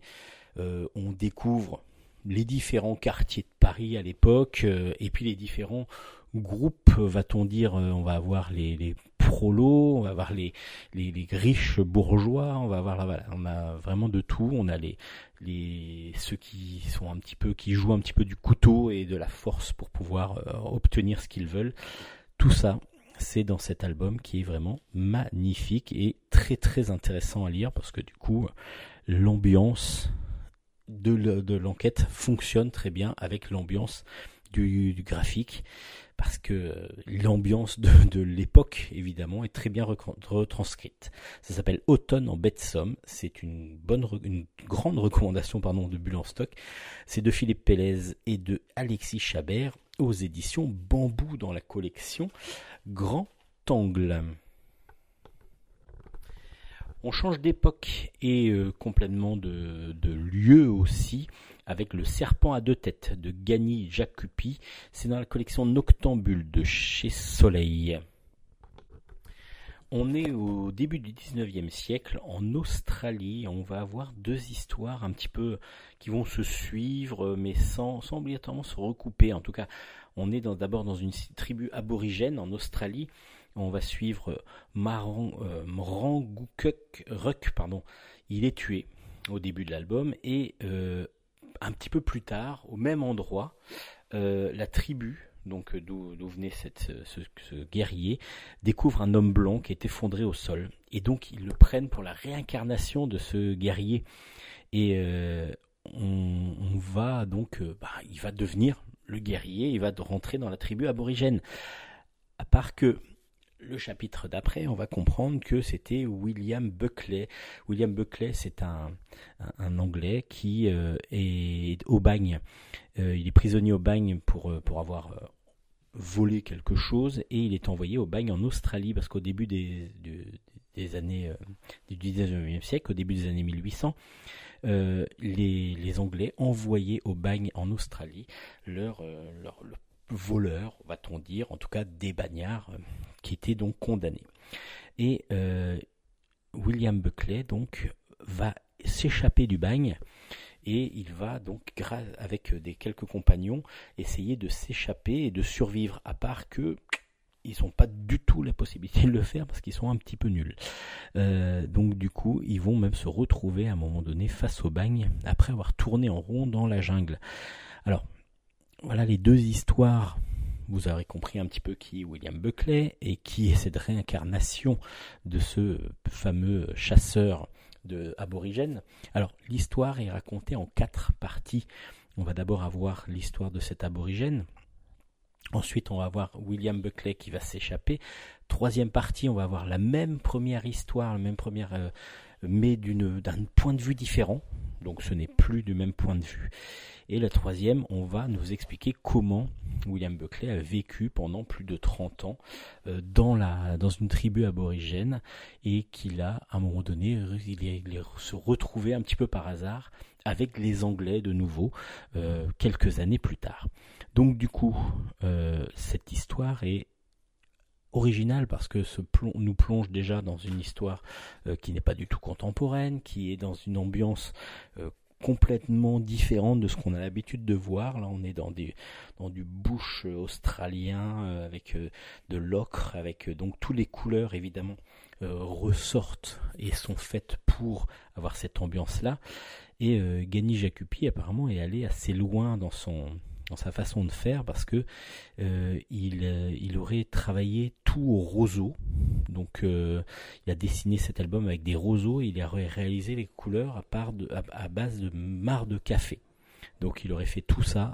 alors les, les couleurs, les, les, planches sont assez magnifiques, très originales, un dessin euh, toujours aussi bon de, de mais assez fort aussi. Donc on a vraiment des, il est assez marqué et en même temps les couleurs. Bah là, comme je vous disais, c'est vrai que le marc de café, euh, bah ça va partir de tous les du marron foncé jusqu'au marron clair, donc tous les ocres et ainsi de suite. Et c'est vrai que l'ambiance de l'album bah, nous fait tourner beaucoup autour de ça. Et du coup, c'est très très original comme façon de dessiner, évidemment, mais aussi bah, du coup de présenter son histoire. L'album est surprenant à découvrir. Tout le monde n'accrochera pas, parce que surtout la première partie qui pour moi est pas la meilleure, euh, est un petit peu décousue au départ. On n'arrive pas à comprendre où on veut venir le, le, le scénario, où veut venir le dessinateur, l'auteur tout simplement. Et par contre, la deuxième partie est plus claire et plus facile à comprendre. Donc du coup, ne vous arrêtez pas en disant ouf, les premières pages, je comprends rien à ce qu'ils veulent dire. Euh, attendez un petit peu, continuez et là vous allez vous plonger vraiment dans ce dans dans cet album. Le serpent à deux têtes de Gani Jacupi aux éditions Soleil, c'est dans la collection d'Octambule. À vous de le découvrir, très original et très surprenant.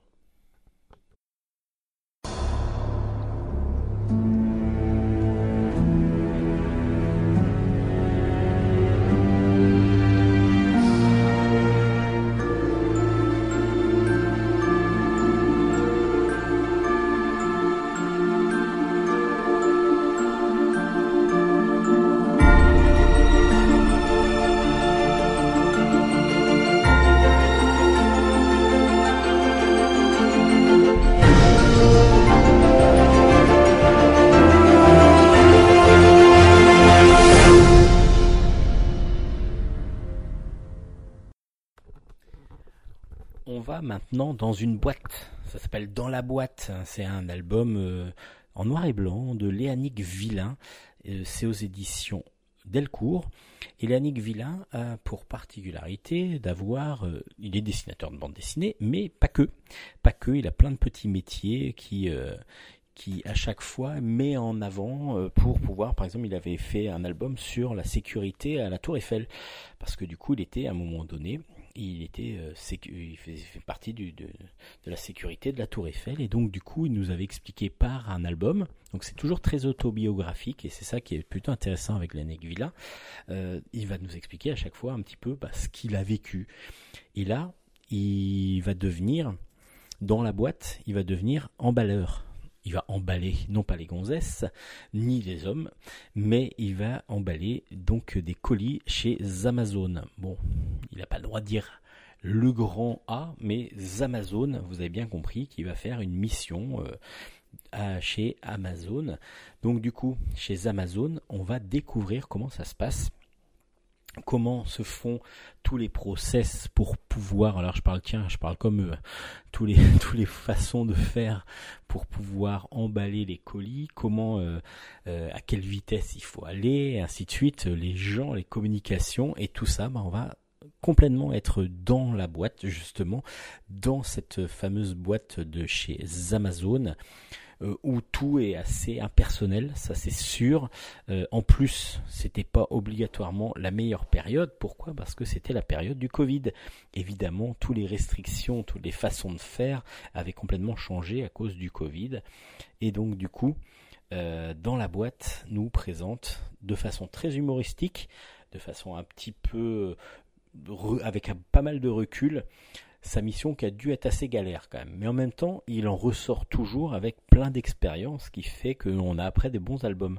Alors le dessin noir et blanc est fait un petit peu journalistique, il est un petit peu euh, rapide, comme ça un petit peu griffonné pour pouvoir nous donner aussi une ambiance assez rapide comme doivent l'être les, cartons. Euh, puis ben, on va voir aussi que écologiquement on n'est pas top top quand même hein, dans la boîte. Donc du coup dans la boîte nous permet de découvrir l'intérieur, la, façon de faire d'une grande société bah, de, vente par correspondance Amazon avec Léanique Villain. Donc dans la boîte aux éditions Delcourt. Et puis, il y a encore deux autres albums aux éditions Delcourt, où là on va parler d'humain encore. On va continuer à parler d'humain euh, avec Lucien. Lucien, c'est de Guillaume Carayol au scénario, Stéphane Sénégas au dessin, et c'est aux éditions donc Delcourt. Comme je vous ai dit en même temps qu'il allait y avoir, je vous allez faire quelques albums Delcourt là. Euh, Lucien, c'est un balayeur, un balayeur un petit peu... Un petit peu pensif, un petit peu songeur et puis surtout un petit peu niais par moment. Donc du coup, il, se fait moquer assez facilement. Euh, il est balayeur dans un parc public et du coup, il passe à chaque fois avec son balai pour ramasser les feuilles. Euh, il y a un bar qui est juste à côté et là on se moque souvent de lui. On se fout de lui, mais lui il s'en fiche un petit peu. Il est vraiment au-dessus.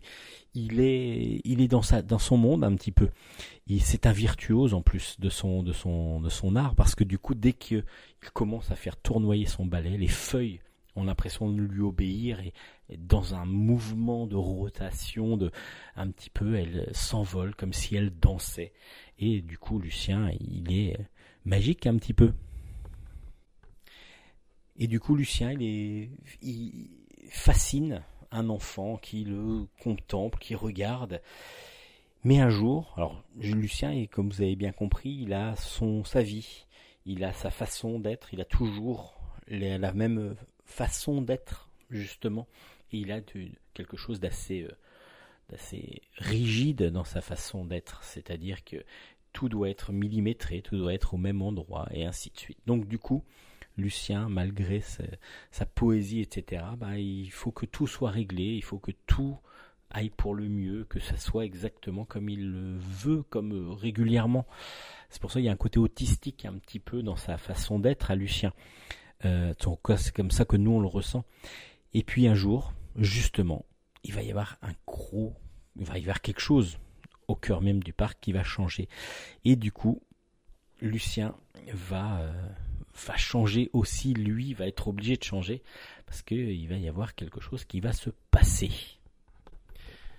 Paul, cet enfant donc qui est apparemment le seul ami qu'aurait euh, Lucien, euh, va en faire aussi un petit peu les frais. Enfin, à vous de découvrir exactement ce qui se passe. De toute façon, vous allez être fasciné déjà par cette ambiance. Alors, dessin noir et blanc euh, de, de Stéphane Sénégas, est très surprenant parce que du coup, euh, on a des dessins avec beaucoup de, il y a du, de la hachure, du noir, et en même temps il y a une virtuosité lorsqu'il, lorsque Lucien commence à bouger son balai et que les feuilles commencent à s'envoler. On ressent une légèreté en même temps et par moments il y a un côté plombant aussi du noir. C'est assez impressionnant. C'est un côté un petit peu voilà, jeté par moment dans le, dans, le, dans le dessin et je trouve ça absolument magnifique. Cet album, il est surprenant dans la narration. Euh, le dessin, il est surprenant aussi et en même temps, comme je vous ai dit, il y a de la virtuosité et puis on sent de la légèreté et en même temps on sent de la profondeur. Il y a vraiment plein de choses. Et puis, la tolérance, la différence, tout ça, c'est amené d'une façon très poétique avec autour d'un personnage qui ne parle pas en plus, euh, quasiment pas. Euh, Lucien ne parle pas, donc du coup on a juste ses faits, ses gestes, les moqueries des autres que lui et voir ses réactions, pourtant sur un visage tout peu expressif parce qu'on a deux grandes billes euh, noires avec un nez un petit peu vertical comme on pourrait faire avec un dessin d'enfant. C'est très très original, superbement bien dessiné, en tout cas de manière très surprenante. Et du coup, cet album, il est d'une tendresse, d'une beauté que j'ai beaucoup, beaucoup, beaucoup apprécié. Lucien, donc de Guillaume Carayol et Stéphane Sénégas, il faut vraiment le lire. Il faut vraiment aller pour voir comment présenter des, des différences, comment présenter la tolérance, mais d'une façon très poétique et très originale dans un bande dessinée. Parce que du coup, c'est aussi ce qu'on ressent en lisant l'album, même si on ne le voit pas obligatoirement. Et justement, c'est ça qui est très très intelligent et superbement bien réalisé. Lucien est une grosse recommandation de Bulle stock, c'est aux éditions Delcourt. Et puis un très très bon album aussi, encore de l'humain, euh, mais ça on le sait avec les scénaristes Thomas Caden et Joseph Safiedine qui se sont mis ensemble on sait qu'ils travaillent toujours sur quelque chose de très humain et du, et du coup l'humanité fait partie de leurs œuvres respectives. C'est Clément Fabre qui dessine cette, ce BFF, Best Friend Forever. C'est un récit complet, un gros récit complet de 250 pages aux éditions Delcourt dans la collection hors collection. Et là, pareil, ça va être une grosse recommandation de Bulle en stock. Pourquoi? Parce que on est sur une histoire d'amitié avec euh, cinq personnages qui se côtoient euh, depuis longtemps. Euh, et il y a un mariage qui arrive. Donc du coup tout le monde est, en train de, voir pour ce mariage, mais on va découvrir tous les personnages séparément les uns des autres et on va voir que chacun a une vie soit cachée, soit cache beaucoup de choses aux autres et c'est assez surprenant. Le plus surprenant, évidemment, c'est Gros. Gros est un artiste, alors évidemment c'est un surnom. Gros est un artiste, donc il galère, il, est, un peu pianiste par moment dans les pianos-bars et ainsi de suite. Il vit dans un petit appart, un petit, euh, studio, euh, un petit peu miteux, où souvent il accueille ses amis, enfin en tout cas son, son meilleur ami qui est un petit peu squatter lui aussi. Mais en fin de compte, il a une vie complètement différente parce que gros, il a un appartement, un petit appartement miteux, et à côté, il a un immense appartement. Euh, parce que, en fin de compte, il est richissime. Pourquoi? Parce qu'il est devenu pianiste international très très connu, mais sous un autre nom. Et du coup, il le cache à ses, à ses amis. Alors du coup, les petites cachotteries des autres à côté, c'est rien par rapport à... Et surtout là, c'est vraiment un truc énorme.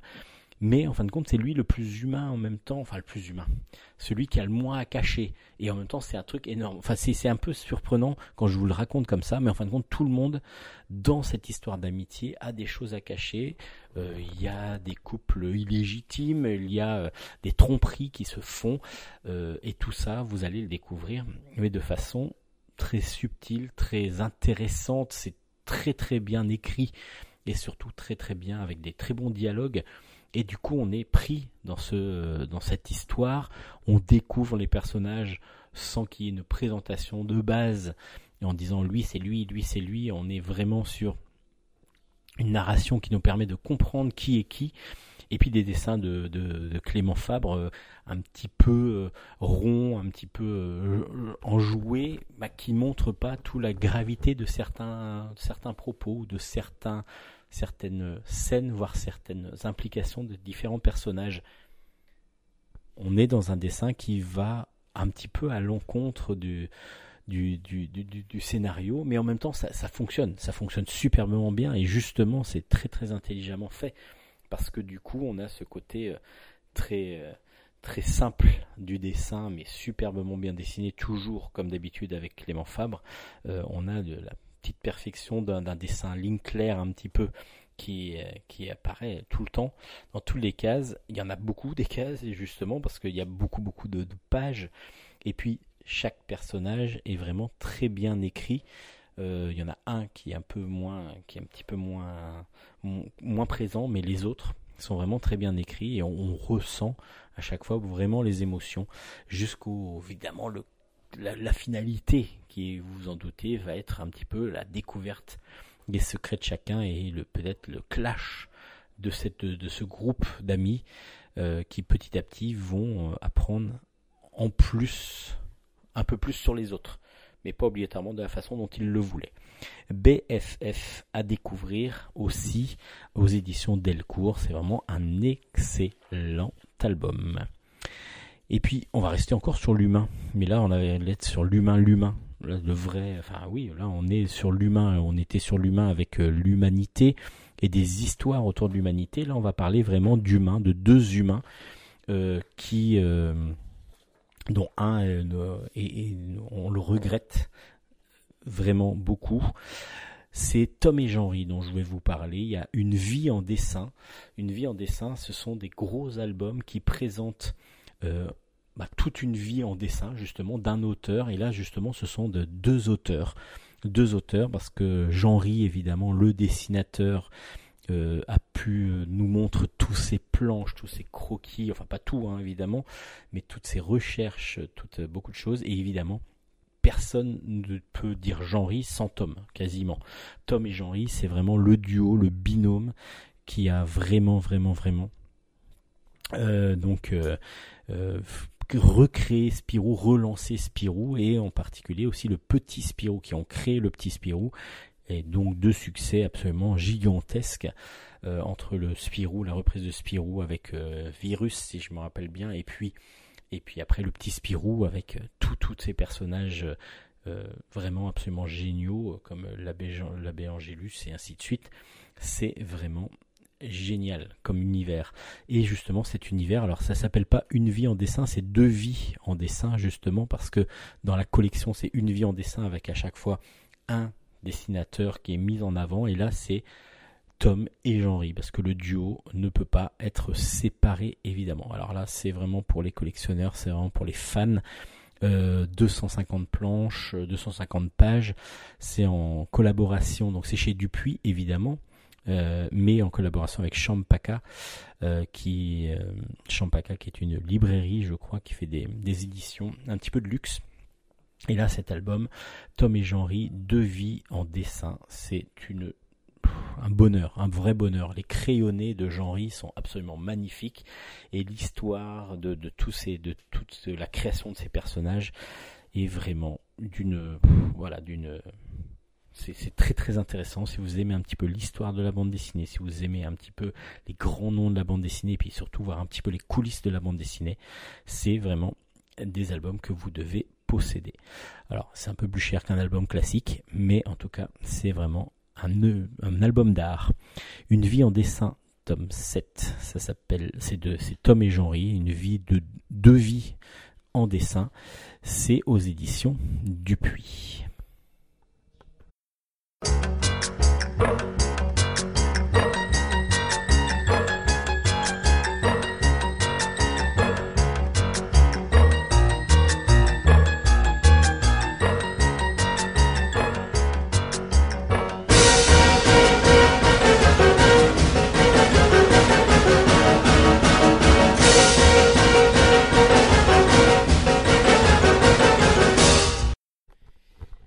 On parlait de Tom et Jean-Ry juste avant avec Spirou et là vous savez qu'il y a une collection qui s'appelle le Spirou 2 et donc là c'est le Spirou d'Émile Bravo, le tome 5 qui s'appelle donc L'espoir malgré tout, Spirou l'espoir malgré tout euh, est sorti aux éditions Dupuis. C'est la quatrième partie de L'espoir malgré tout parce que Spirou euh, vu par d'Émile Bravo, il y a eu 5 tomes mais c'est un tome plus 4 à côté. Et là, du coup, on suit Spirou dans une dans un univers qu'on connaît pas obligatoirement pour lui. C'est Spirou pendant la deuxième guerre mondiale Euh, donc euh, du coup, on le suit depuis le début avec euh, Fantasio, qui lui est Zazu, donc qui est un petit peu naïf et qui, qui s'en fiche un petit peu de ce qui se passe. Et puis petit à petit, ils vont vraiment évoluer, ils vont vraiment évoluer parce que ils vont aider les plus jeunes en particulier, les plus démunis, et petit à petit, ben, du coup, même aller jusqu'à rentrer en résistance. C'est en tout cas ce que va faire Fantasio. Et dans ce quatrième album, Spirou l'arrête juste au moment où Fantasio pense faire sauter un, un train nazi qui, euh, qui serait chargé de blindés et donc euh, ça permettrait de faire un acte de résistance. Pourquoi il est rentré en résistance, euh, Fantasio? Parce que voilà, sa, chérie, en tout cas, il était tombé amoureux de Madeleine, euh, fait, euh, qui était résistante et qu'il avait fait un petit peu rentrer dans la résistance. Et à sa mort, de la mort de Madeleine, il a décidé de lui aussi faire des actes pour pouvoir euh, essayer de sauver le maximum de personnes.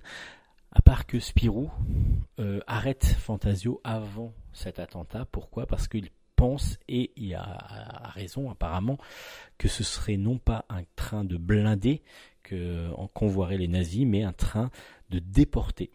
Et donc il entendrait même un, de, ses amis enfants euh, l'appeler au secours de ce train. Alors qu'est-ce qu'il en est exactement? Bah, À vous de découvrir. Là on est en fin, euh, les, les, les, Alliés viennent de débarquer en Normandie, donc là on est en fin de guerre, et donc on, suit parmi depuis ces quatre albums l'évolution de Spirou et Fantasio donc dans un univers que l'on ne connaissait pas. On le connaissait un petit peu avec, euh, avec euh, le premier album de, de, de Spirou, euh, le Spirou vert de gris, si je me rappelle bien, euh, où il y avait quand même, il côtoyait un petit peu l'univers euh, de la guerre. Et là, du coup, Émile Bravo a réussi son coup, bravo à lui, oh, c'est très facile ça, euh, parce qu'il a créé donc cette, ce Spirou pendant la Deuxième Guerre mondiale. Qu'est-ce qu'il aurait fait pendant la Deuxième Guerre mondiale? Comment aurait-il et comment aurait-il été? Est-ce qu'il aurait été héroïque ou pas? Ben Voilà, c'est ce que vous allez découvrir dans ce quatrième tome. Donc ça fait quatre, quatre tomes absolument superbement bien dessinés dans un dessin ligne claire qui est magnifique comme d'habitude. Et puis les aventures sont vraiment très agréables à suivre et en même temps plus profondes et peut-être plus intimistes que d'habitude parce qu'évidemment la l'humain va rentrer beaucoup en jeu et, les ressentis et la passion que vont ressentir Spirou et Fantasion est complètement différente par rapport aux albums, on va dire, plus habituels.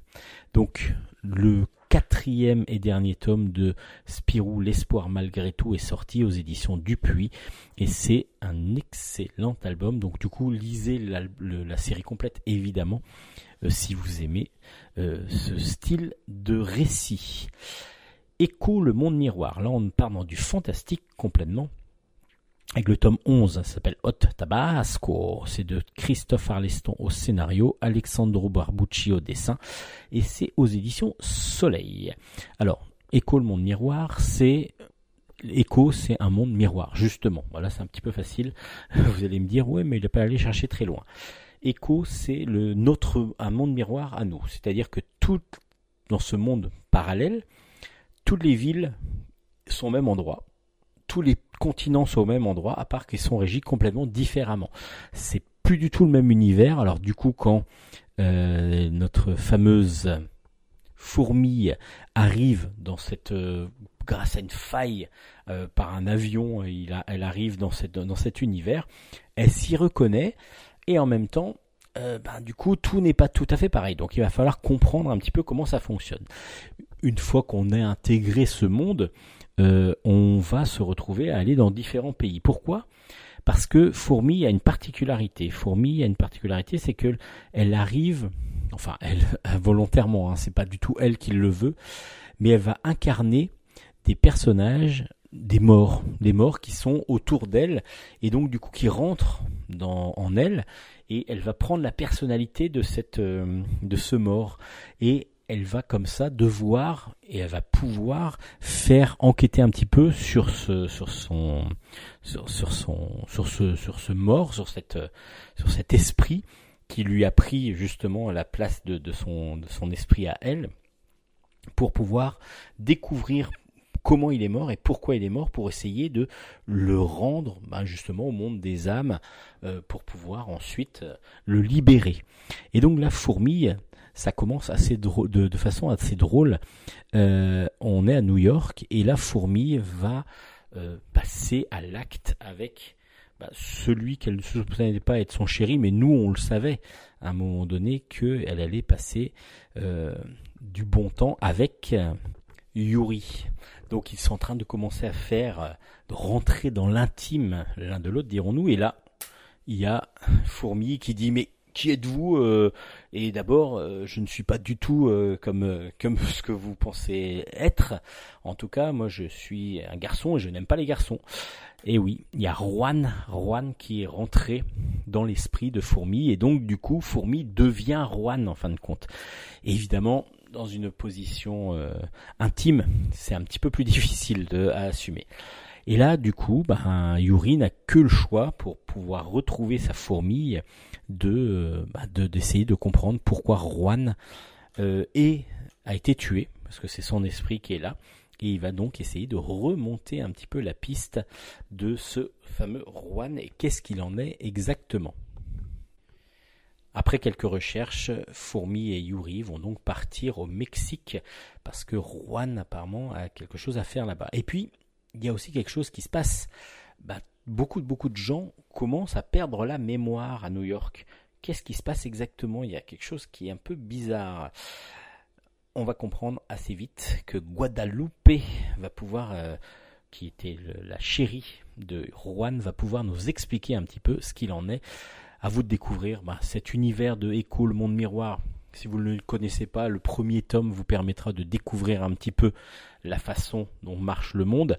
Et puis après, chaque tome est différent. Et là, justement, bah, on va aller découvrir le pendant de, pays que l'on connaît, comme ici le Mexique, mais à travers ce monde miroir. Et c'est toujours aussi bon parce que le dessin est toujours aussi gracieux, aussi euh, rapide, si on jouait, c'est toujours aussi magnifique. Euh, le monde miroir est absolument magnifiquement dessiné par euh, Alessandro Barbucci. Puis, comme on s'en habitude, euh, Christophe Arleston arrive à nous donner des, envies et de voyage et de voilà, toujours un petit peu narration que l'on connaît, mais que l'on retrouve avec un grand, grand, grand plaisir à chaque fois. À chaque fois, je suis, je me dis bon bah voilà encore du Arleston et en fin de compte, je retombe dedans et je suis fan. Je suis fan, fan, fan absolu d'à chaque fois son, euh, sa façon d'écrire, même si ça peut se ressembler un petit peu dans, le début, etc. Mais là, je trouve que son monde miroir fonctionne très bien. Fourmille est génial et superbement bien dessiné, comme tous les autres personnages de ce monde miroir de Echo. Donc Echo tome 11, évidemment, si vous ne connaissez pas, allez vous précipiter sur le premier album mais sur le premier en particulier pour comprendre qui est Fourmille et qui est Yuri. Et puis après, vous pouvez les lire un petit peu séparément, mais bon, dans l'ordre, c'est pas mal parce qu'il y a quand même une évolution. S'ils sont dans, se retrouver dans un lit tous les deux, euh, c'est, ça s'est pas fait comme ça. Vous allez découvrir un petit peu. Écho le monde miroir, tome 11 aux éditions Soleil. Et puis tu en parlais de Christophe Arleston. Ben là, euh, dans, avec euh, Olivier Gay, euh, il, il, a co-scénarisé donc un, les Dentracon. À chaque fois, je veux dire Dantacron, et c'est Dentracon qui est aux éditions Bambou, dans la collection Dracou exactement, de chez Bambou. Et là, c'est dessiné par Olivier Boiscommun. Alors, il y avait la l'histoire de Dantracon euh, dans la, avec trois tomes qui sont parus, qui formaient une histoire complète.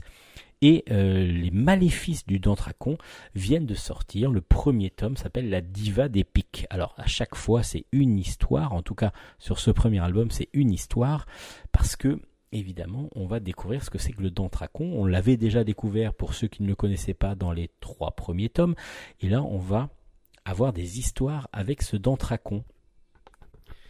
Le Dantracon est un grimoire magique qui a pour particularité de d'exacerber les pouvoirs, en tout cas des, des dons qu'ont euh, certaines personnes qui vont pouvoir euh, donc euh, récupérer le- les, le- les sorts du grimoire. C'est-à-dire que le grimoire, lorsqu'il va l'entendre, il est un petit peu vivant, il est complètement vivant même.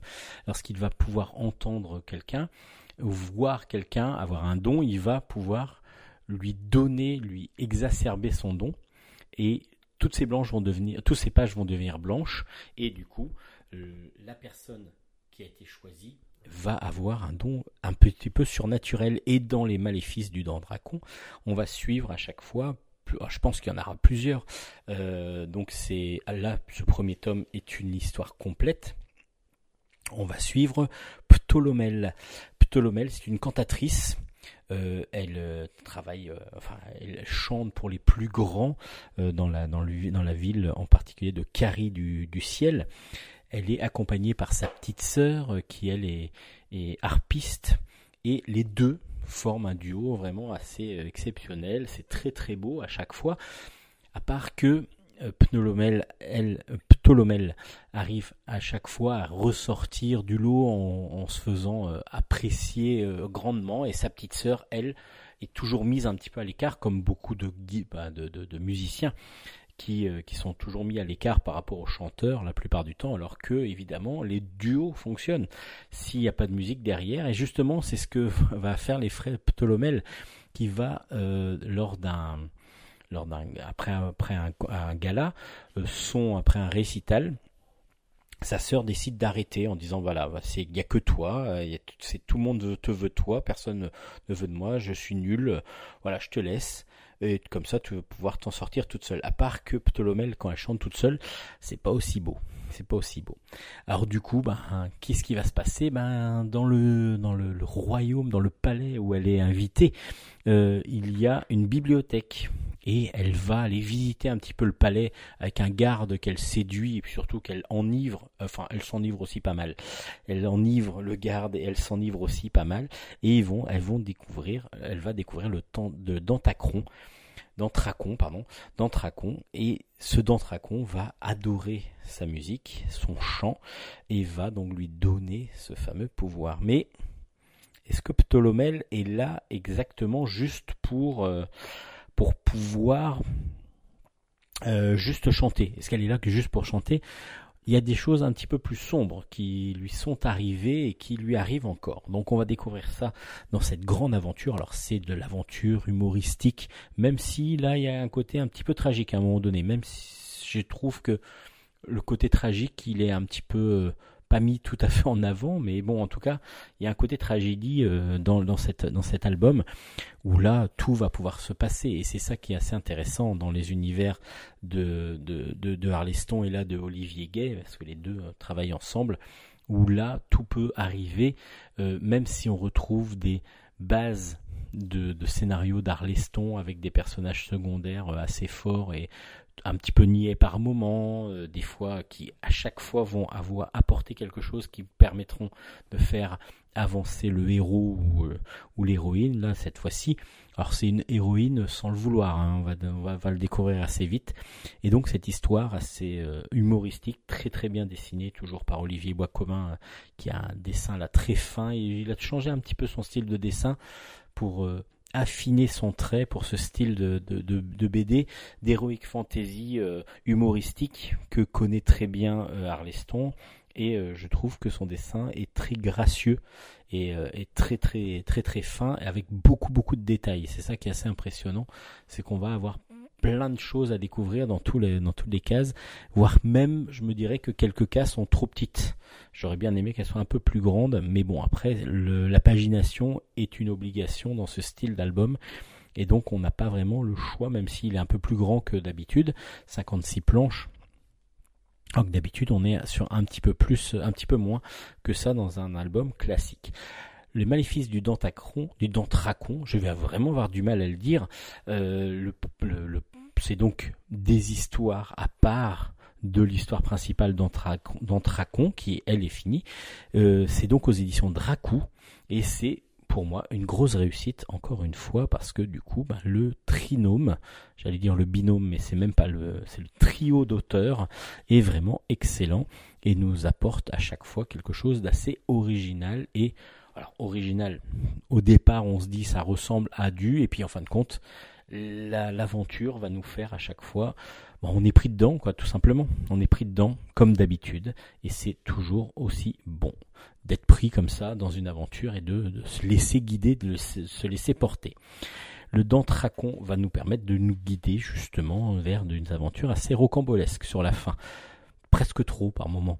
Mais bon, en tout cas, faites-vous votre opinion. Les maléfiques, les maléfices pardon, du Dantracon, la diva des pics est sortie aux éditions Dracou et c'est une grosse recommandation de Bulle en stock.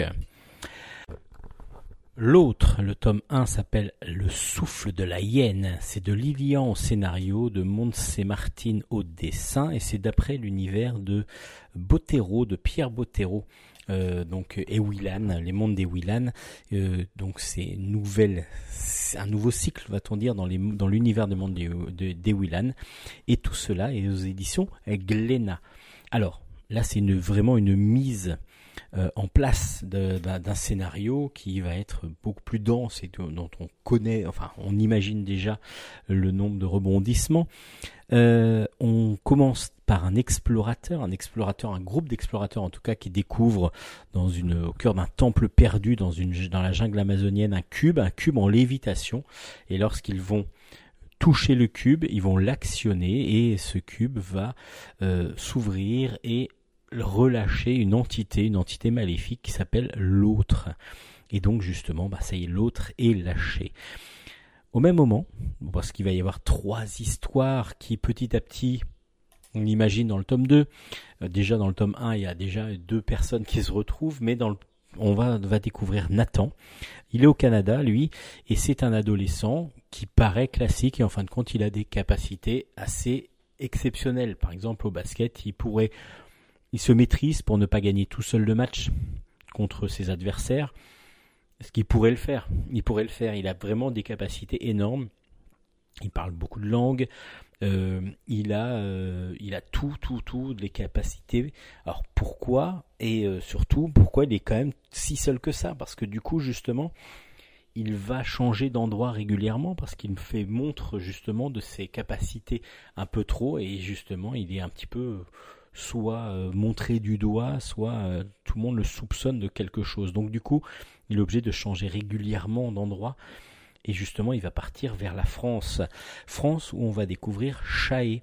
C'est une demoiselle qui, euh, elle, est orpheline, elle est sous tutelle et elle va être souvent harcelée. Et du coup, elle ressent, lorsqu'elle a harcelé, lorsqu'on la moque, lorsqu'on on, on- on essaye de, de, la, titiller, elle ressent une colère, une colère sourde qui petit à petit monte en elle. Et du coup, euh, elle essaye de la réfréner au maximum. Shae et Nathan vont se rencontrer et justement, ben, leurs secrets vont petit à petit être révélés au plus grand nombre, c'est-à-dire nous, les lecteurs, évidemment. Et puis, ben, et puis, ben, voilà. À vous de découvrir un petit peu ce qu'il y a dans cet album-là, mais c'est vraiment une mise en place de l'univers. Et donc, du coup, pour l'instant, on n'a pas grand-chose, ni comme réponse, ni comme pouvoir, et ainsi de suite. Qu'est-ce qui se passe? On en sait un tout petit peu, je vous en dis pas trop, mais en tout cas, euh, voilà, c'est une bonne mise en place. Le dessin euh, est très élégant, euh, un style semi-réaliste qui vraiment fonctionne bien dans cet univers. Il y avait eu les deux auteurs avaient déjà mis en en image Eliana, euh, donc de de Botero aussi dans ce même univers des Willan. Et là, on est sur un récit contemporain avec du fantastique que l'on ressent derrière et euh, on ne sait pas encore évidemment comment ça va évoluer. On espère juste que ça sera une bonne évolution et que on va vraiment se régaler à la suite de cette euh, euh, série. Pour l'instant, c'est une mise en une mise en place qui fonctionne bien, qui nous donne assez d'espérance et qui nous donne surtout assez de de mystère pour pouvoir nous dire bah voilà, on veut la suite. L'autre, donc dans les mondes des Willan, le tome 1 s'appelle Le souffle de la hyène et c'est aux éditions Glénat.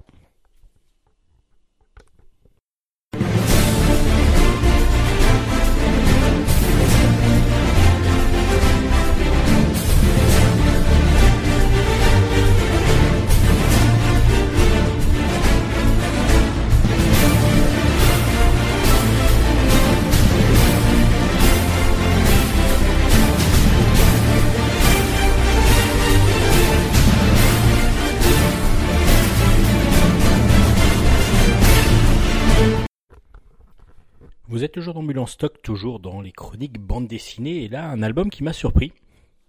Du coup je m'attendais pas du tout à ça. Les Petits Monarques, c'est un one shot de euh, pardon Jonathan Case et c'est aux éditions Dupuis. Je m'attendais pas à ça parce que du coup au début on voit une jeune demoiselle euh, qui est en train de chasser des animaux, de enfin de récupérer une grenouille elle marque sur son, petit cahier le nom euh, scientifique de la grenouille. ensuite, elle essaye de trouver des papillons, des monarques justement. Et du coup, bon, je me dis, bon, ça va être quelque chose un petit peu d'écologique.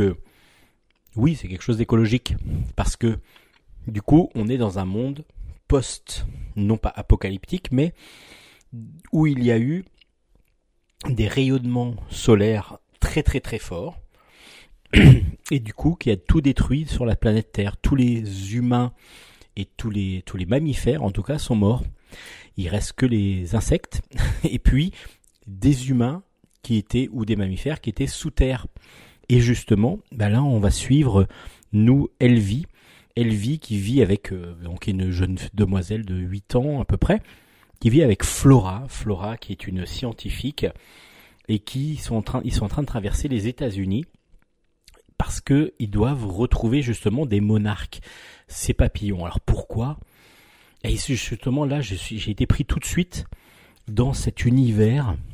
Enfin tout de suite, non, pas, tout de suite, parce qu'on le découvre petit à petit. C'est ça qui est très intelligent euh, par l'auteur, c'est que c'est petit à petit qu'on va découvrir bah, l'étendue des dégâts qu'il y a eu après ce fameux rayonnement lumineux. Euh, et puis euh, comment ça se passe? Parce qu'il y a toujours une maladie pour ceux qui sortent et qui, euh, euh, qui peuvent mourir de ces radiations du soleil. Mais comment se fait-il que euh, Elvie et Flora puissent résister à ça? En fin de compte, Flora a réussi à trouver une base de vaccin, mais pas complètement. C'est-à-dire qu'elle a un remède qui lui permet de rester pendant un certain nombre d'heures au soleil. Et tous les jours, euh, Elvie et Flora doivent renouveler leur traitement, mais pour faire leur traitement, il leur faut ce, fameux papillon monarque. Mais ce papillon monarque a une particularité, c'est qu'il migre. Il va du nord des États-Unis jusqu'au Mexique, donc dans le sud complètement des États-Unis. Et là, euh, ben, il va falloir faire ce trajet-là, un petit peu suivre les monarques, essayer de récupérer des monarques. Mais évidemment, il va se passer plein de choses d'autres. Alors, la découverte petit à petit de cet univers, j'allais dire apocalyptique, mais non, c'est-à-dire que qui a été complètement détruit. Tous les mammifères ont été détruits par ces fameux euh, cette, maladie du soleil, donc ces radiations énormes. Euh, a laissé place à la nature totale parce que les insectes fonctionnent encore, sont toujours vivants. Mais par contre, la difficulté de trouver de la nourriture, la difficulté de tout ça, ça met les hommes devant des difficultés. Évidemment, les hommes peuvent sortir la nuit, donc il y a les maraudeurs la nuit qui essayent de voler ceux qui sont éventuellement allés, euh, donc qui sortent le soir, donc euh, de, de, de, des endroits complètement clos pour pouvoir euh, pour pouvoir survivre et essayer de trouver de la nourriture. Donc c'est la difficulté qu'a Flora et Elvie, enfin qu'elles ont toutes les deux pour pouvoir essayer de survivre pendant la nuit, pour essayer de ne pas être attaquées. Enfin voilà, il y a plein de choses et on va découvrir d'autres personnages. Et du coup, on est pris dedans. On est pris dans une petite euh, tourmente parce que du coup, c'est vu aussi d'un côté, enfantin. Parce qu'on va suivre tout ça et c'est Elvie avec ses, de, de ses 8 ans qui nous explique pourquoi son papa et sa maman sont partis, qu'est-ce qui, pourquoi ils ne sont pas avec elle. Et puis comment c'est arrivé, cette maladie du soleil, et ainsi de suite. C'est elle qui va raconter tout ça dans son cahier d'enfant. Et c'est ça qui est très fort. C'est ça qui est très fort, c'est que c'est vu par un regard d'enfant qui est quand même assez mature, parce que du coup, Elvie a déjà vécu pas mal de, de vie, justement, euh, pour ses 8, euh, entre 8 et 10 ans. Euh, pour pouvoir en, raconter et de pouvoir très bien les raconter. Et justement, c'est ce que fait aussi Jonathan Case, qui nous raconte cette histoire de façon non pas poétique, mais qui euh, tout à fait réaliste, tout à fait réaliste, alors que c'est de la science-fiction, parce que du coup, enfin, c'est de l'anticipation, dirons-nous. On est plus sur de l'anticipation, avec évidemment la destruction euh, de la couche d'ozone, de, des radiations qui vont être de plus en plus fortes, euh, la, voilà, tout, tout ce qui est réchauffement climatique, tout ça, ça peut amener à cette extrémité-là. À vous de découvrir cet album très surprenant aux éditions Dupuis. Moi, je suis resté un petit peu bouche bée. J'ai été un petit peu, euh, un petit peu surpris par ces petits monarques qui sont des petits papillons qui vont peut-être sauver l'humanité dans cet album en tout cas. Les petits monarques donc de Jonathan Case aux éditions Dupuis. Et puis dans l'anticipation aussi les futurs de Liu Zixing. Vous savez, c'est une série que j'aime beaucoup, beaucoup, beaucoup. Un auteur de science-fiction chinois ou japonais, je crois, euh, qui chinois, je crois, qui euh, qui qui est mis, qui est adapté en bande dessinée aux éditions Delcourt. Là, le, le tome s'appelle Nourrir l'humanité. À chaque fois, ce sont des courts récits, donc du coup, c'est un album à chaque fois. Là, c'est Sylvain Runberg au scénario qui adapte donc euh, Liu Xingxing euh, pour nourrir l'humanité et Mickey Montello au dessin. Et c'est aux éditions, donc, comme je vous disais, Delcourt. Dans ce récit, plusieurs choses très surprenantes et vraiment absolument géniales, comme d'habitude dans cette série-là. Moi, je, ne connaissais pas cet auteur chinois, Liu Xingxing, et du coup, ça me donne juste envie de le relire après les nouvelles euh, et voir même s'il y a autre chose. Cela, il va y en avoir 15 d'adaptés aux éditions Delcourt. Dans Nourrir l'humanité, on va suivre donc 15, euh, 13 euh, euh, personnalités les plus riches du monde qui vont engager un tueur, un tueur à gage.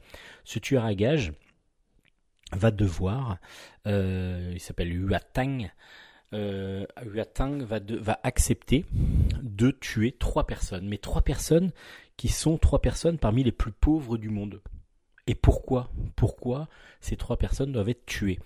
Alors, est-ce que ça a un rapport avec ces extraterrestres qui euh, sont qui, qui sont arrivés, qui ont dit voilà maintenant nous sommes un petit peu vos dieux, vous devez accepter que nous soyons là, et en même temps on va pas vous attaquer, on est pacifique, mais en même temps voilà, ils survolent la Terre depuis plusieurs années maintenant. Qu'est-ce qui se passe exactement avec ces dieux-là? Ou alors peut-être que c'est ces sacs d'argent que chacun peut gagner. Tout le monde arrive à devenir très riche en ce moment. Tout le monde arrive à gagner de l'argent très facilement. Qu'est-ce qui se passe exactement Qui donne cet argent Qui sont ces personnes qui donnent de l'argent S'il y a plusieurs personnes ou si c'est une personne, en tout cas, tout le monde petit à petit commence à ne plus avoir de problème pour pouvoir pour pouvoir survivre parce que du coup l'argent coule à flot en ce moment. Alors pourquoi ces personnes doivent être tuées et tout ça, on va le découvrir. Alors c'est une construction qui est assez spéciale parce que du coup, on va suivre la jeunesse en plus du tueur à gages de Huatang et on va suivre sa mission évidemment, mais on va essayer de comprendre en même temps qu'est-ce qui se passe derrière tout ça. C'est absolument génial. C'est absolument génial, comme les autres euh, albums de cette série. Euh, cet album-là est dans son, origine, dans son originalité de scénaristique, de construction, déjà euh, surprenante et donc du coup très agréable à suivre. Et puis ensuite, graphiquement, c'est toujours aussi bon. À chaque fois, il y a des dessinateurs euh, qui sont euh, qui sont triés pour pouvoir faire des, des scénarios, enfin pouvoir adapter ces scénarios de façon très réaliste. Et là, ça fonctionne pareil, mais le découpage fait très très comics, euh, ça, ça fonctionne vraiment très bien. Sylvain Runberg à l'adaptation est parfait. Même la couverture est très surprenante, comme l'est l'album. Parce que la couverture, on a une sorte de projection dans une flaque d'eau que vous allez découvrir. Absolument génial. Nourrir l'humanité. Alors je sais plus combien, ça doit être le cinquième tome de la série Les Futurs de Liu Xingxing absolument indispensable, je pense, cette série qui commence vraiment sur les plus bonnes augures. Alors il y en aura 15, j'espère que les 15 seront aussi bons les uns que les autres, parce que là pour l'instant j'ai été surpris à chaque fois. À chaque fois c'est une idée qui, euh, qui est assez, euh, assez excellente. Les futurs de Liu Xixing, Nourrir l'humanité de Sylvain Runberg et Mickey Montelot aux éditions Delcourt, c'est une grosse recommandation de Bulle en stock. Évolution Z, le tome 1 s'appelle L'île, c'est de Sissimia au scénario, de Tom Bulin au dessin, et c'est aux éditions Dupuis. C'est même assez surprenant que ce soit aux éditions Dupuis, mais je vous explique ça tout de suite parce que ce n'est pas obligatoirement dans les habitudes, comme l'était aussi les petits monarques dans les habitudes de, euh, de, de, de Dupuis de sortir de ces albums-là, même s'il y a eu quelques séries là qui ont commencé, où on va être plus dans le fantastique, voire l'horreur à certains moments. On suit Adi, qui est la fille d'un basketteur très célèbre, qui est un petit peu capricieuse, qui a de l'argent, etc., qui se la pète beaucoup. Et Adi euh, va perdre ses parents de façon assez mystérieuse. Elle est la seule survivante et du coup, euh, euh, il y a vraiment quelque chose qui s'est passé. Alors, comme elle est orpheline, elle va réussir, enfin, va réussir, on va l'amener dans l'île. L'île, c'est une île faite que pour les orphelins, mais qui sont triés quand même sur le volet. Tout le monde n'a pas le droit, n'y a pas accès. Et cette île, euh, donc regroupe, fait euh, par Zeyer, René Zeyer, donc un, un, scientifique. Il a il a donc construit sur une île un grand grand complexe pour ses pour ces, pour ces orphelins. Alors, pourquoi ces orphelins-là? Donc, c'est ce qu'on va découvrir avec Adi. Et on va découvrir aussi que certains orphelins disparaissent. Alors, est-ce qu'ils ont été chassés de l'île ou est-ce qu'il y a des choses beaucoup plus violentes qui peuvent se passer? En tout cas, Adi arrive sur l'île. Euh, elle est accueillie euh, par euh, vraiment de la meilleure des façons. Mais elle est aussi harcelée très rapidement par un, des gamins qui est là, enfin un gamin, un ado qui est là, et qui lui dit, bah en gros, je, soit tu acceptes, soit je vais te faire la peau, quoi. C'est un petit peu ça. Et elle va se défendre. Il va falloir qu'elle ait de la protection. Et justement, elle va trouver de la protection auprès d'un ami qu'elle va se faire assez rapidement. Mais qu'est-ce qui se passe exactement sur cette île? L'évolution Z. Euh, alors j'ai pas trop envie de vous dire plus. Juste vous dire que voilà, on est sur un récit plutôt horrifique qui peut fonctionner quand même pour les ados, euh, mais euh, on est quand même sur quelque chose. Z, ça peut vouloir dire zombie, comme ça veut dire Zeyer évidemment hein, pour l'île, mais ça peut vouloir dire zombie aussi. Donc vous avez compris que il va peut-être y avoir des transformations qui vont se faire. Et pourquoi Adi a été accepté parmi ces orphelins? Pourquoi ces orphelins sont là? Euh, ben, vous de découvrir tout ça. Alors dans un récit qui tout de suite ne laisse aucun doute. Euh, on est, ça, va très rapidement, voire peut-être trop, parce que la mise en place des premières pages est très rapide et très presque abrupte. Euh, on a euh, le Adi avec ses parents et deux pages après, hop, elle est à l'orpheline. Et donc du coup, boum boum, ça va très vite. Et puis après, on apprend à découvrir l'île en même temps que l'héroïne. Alors le dessin est assez on va dire spécial, va-t-on dire, parce que du coup, il est un petit peu euh, découpé. En tout cas, son trait est assez marqué et donc euh, parfois un petit peu anguleux. Les, personnages ont des, visages, donc c'est de semi-réalisme avec des grands yeux par, euh, par moment, mais c'est volontaire. Il y a un matinée de manga avec un découpage un petit peu aussi comics par moment. On est vraiment sur un mélange qui est plutôt du bon effet et qui fonctionne bien pour ce style de, de, récits. On est sur un, des récits très dynamiques. Alors, comme je disais, peut-être un petit peu trop rapide à mon goût. Je trouve que la mise en place est très très rapide et qu'on est mis dans le bain directement. Il y a peu de peu de surprises parce que très rapidement on a quand même des, des, explications qui arrivent et justement ben peut-être que sur deux sur deux sur deux albums ça aurait été plus facilement mise en place et plus longuement mise en place. Donc du coup, euh, l'histoire aurait encore été meilleure. Après, ça se lit vraiment avec plaisir. Euh, c'est surprenant. Je ne sais pas vers quoi ça va évoluer cette série. On va voir ça avec donc l'évolution Z tome 2. Mais pour l'instant, c'est le tome 1 qui est sorti. Évolution Z tome 1 est sorti aux éditions du Puits. Alors là, pareil, surprenant, le tome 1 de Paper Page, c'est de Landry Walker au scénario, Eric Jones au dessin, c'est aux éditions Rue de Sèvres. Là, on est dans du pur comics, parce que c'est américain, mais par contre, c'est du comics jeunesse comme l'adapte régulièrement Rue de Sèvres, euh, comics jeunesse. Donc du coup, on est sur un dessin beaucoup plus rond que du comics habituel, un peu plus cartoon même. Et puis là, on a même un côté manga qui est vraiment mis en place dans cet album, qui est vraiment très coloré, vraiment qui fonctionne très très bien graphiquement. Pepper Page, c'est une orpheline aussi. Il y en a beaucoup des orphelins en ce moment dans les albums.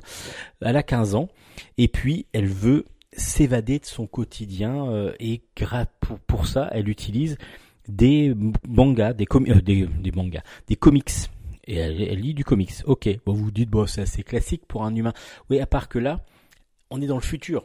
Et que donc, dans le futur, tout est lié par l'électronique, par euh, la réalité virtuelle. Et que elle, avec ses bouquins en papier, bah c'est presque une historienne quoi on va dire. Et justement elle est moquée pour ça elle est euh, elle est raillée euh, pour ça. Et du coup elle est un petit peu à part des autres. Les autres se foutent d'elle assez facilement. Et du coup elle elle ne veut que se réfugier dans ses bandes dessinées avec son héroïne fa- favorite Supernova Supernova c'est vraiment la personne la personne c'est un peu sa Wonder Woman à elle où elle veut vraiment lui ressembler au maximum. Et dans cette école où elle habite, euh, c'est un petit peu surprenant, c'est un peu un campus universitaire avec ses amis. Alors, on a du mal à définir un petit peu comment ça se passe au départ. Moi, il y a certaines choses, par exemple le sport dans lequel elle doit, elle doit jouer. J'ai pas du tout compris comment ça fonctionnait parce que du coup on nous l'explique pas vraiment. On nous dit juste qu'elle, elle est pas allée au match, mais on sait pas trop comment ça fonctionne. Enfin, on sait pas trop, c'est un peu bizarre. Et elle va suivre un professeur, un professeur Kilian, qui euh, son enseignant en sciences. Et en suivant un petit peu ce qu'il ce qu'il fait euh, secrètement, il va découvrir qu'il fait des expériences euh, qui ne sont pas euh, normalement euh, pour, les universitaires. Et donc du coup, elle va essayer d'arrêter et en particulier de sauver un petit chat qui va servir d'expérience à ce professeur. Et elle va être propulsée dans un autre monde. Et justement ce fameux monde le monde où habite Supernova. Donc elle va elle va intégrer le monde de ces comics après il va y avoir des retours. Est-ce qu'elle va réussir, à revenir? Est-ce que le professeur a vraiment des des, des, choses à lui reprocher? Pour moi j'ai trouvé que c'était un petit peu confus. Un petit peu confus. Il y a des choses euh, je me suis posé où est-ce qu'on est là. Euh, qu'est-ce qui change? Voilà il y a des choses un petit peu bizarres. Après ça se lit assez de façon assez agréable c'est enlevé ça pourrait être un dessin animé je pense mais j'ai trouvé que le scénario manquait un petit peu de précision il y avait des choses qui n'étaient pas expliquées je pense que le scénariste sait de quoi il parle mais honnêtement nous on n'arrive pas à comprendre Euh, je vous parlais de, de fameux jeux qu'elle euh, qu'elle rate, on n'a pas d'explication du tout. On ne sait pas si c'est un sport, si c'est un jeu. En tout cas, on sait qu'elle a fait partie d'une équipe et qu'elle n'est pas allée à l'entraînement ni au match. Alors pourquoi? On ne sait pas ce que c'est. Donc un petit peu bizarre. Et puis, euh, bah, graphiquement, par contre, on est sur du cartoon, un petit peu euh, matinée de manga, comme je vous disais. Et donc ça fonctionne et ça va toucher la cible voulue, je pense. Mais scénaristiquement, un petit peu confus, peut-être un petit peu trop dense par moment pour attirer le maximum de personnes. Moi, je pense quand même que ça pourra convenir à des lecteurs, euh, des jeunes lecteurs, comme euh, cette série de, mangas chez enfin pas de manga, de comics chez Rue Sèvres, comics plutôt jeunesse, et du coup c'est vraiment très bien dessiné déjà, donc j'espère, j'espère, j'espère que ça peut fonctionner. Moi, je, comme je vous dis, un petit peu touffu dans le scénar, un petit peu plus de lisibilité aurait été plus agréable. Ça s'appelle donc Paper Page. Le tome 1 est sorti aux éditions Rue de Sèvres et on va voir si le tome 2 bah, nous permet d'avoir quelque chose de plus lisible.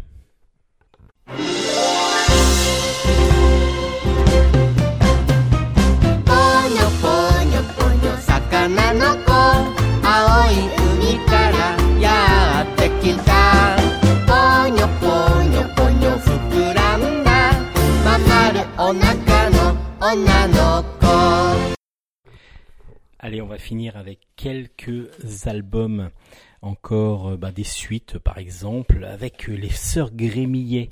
On parlait tout à l'heure de Alessandro Barbucci avec euh, Echo, le monde miroir, les sœurs Grémillet tome 3, le, le trésor pardon de Lucille est sorti aux éditions Dupuis sur un scénario de Giovanni Di Gregorio et des dessins donc d'Alessandro Barbucci.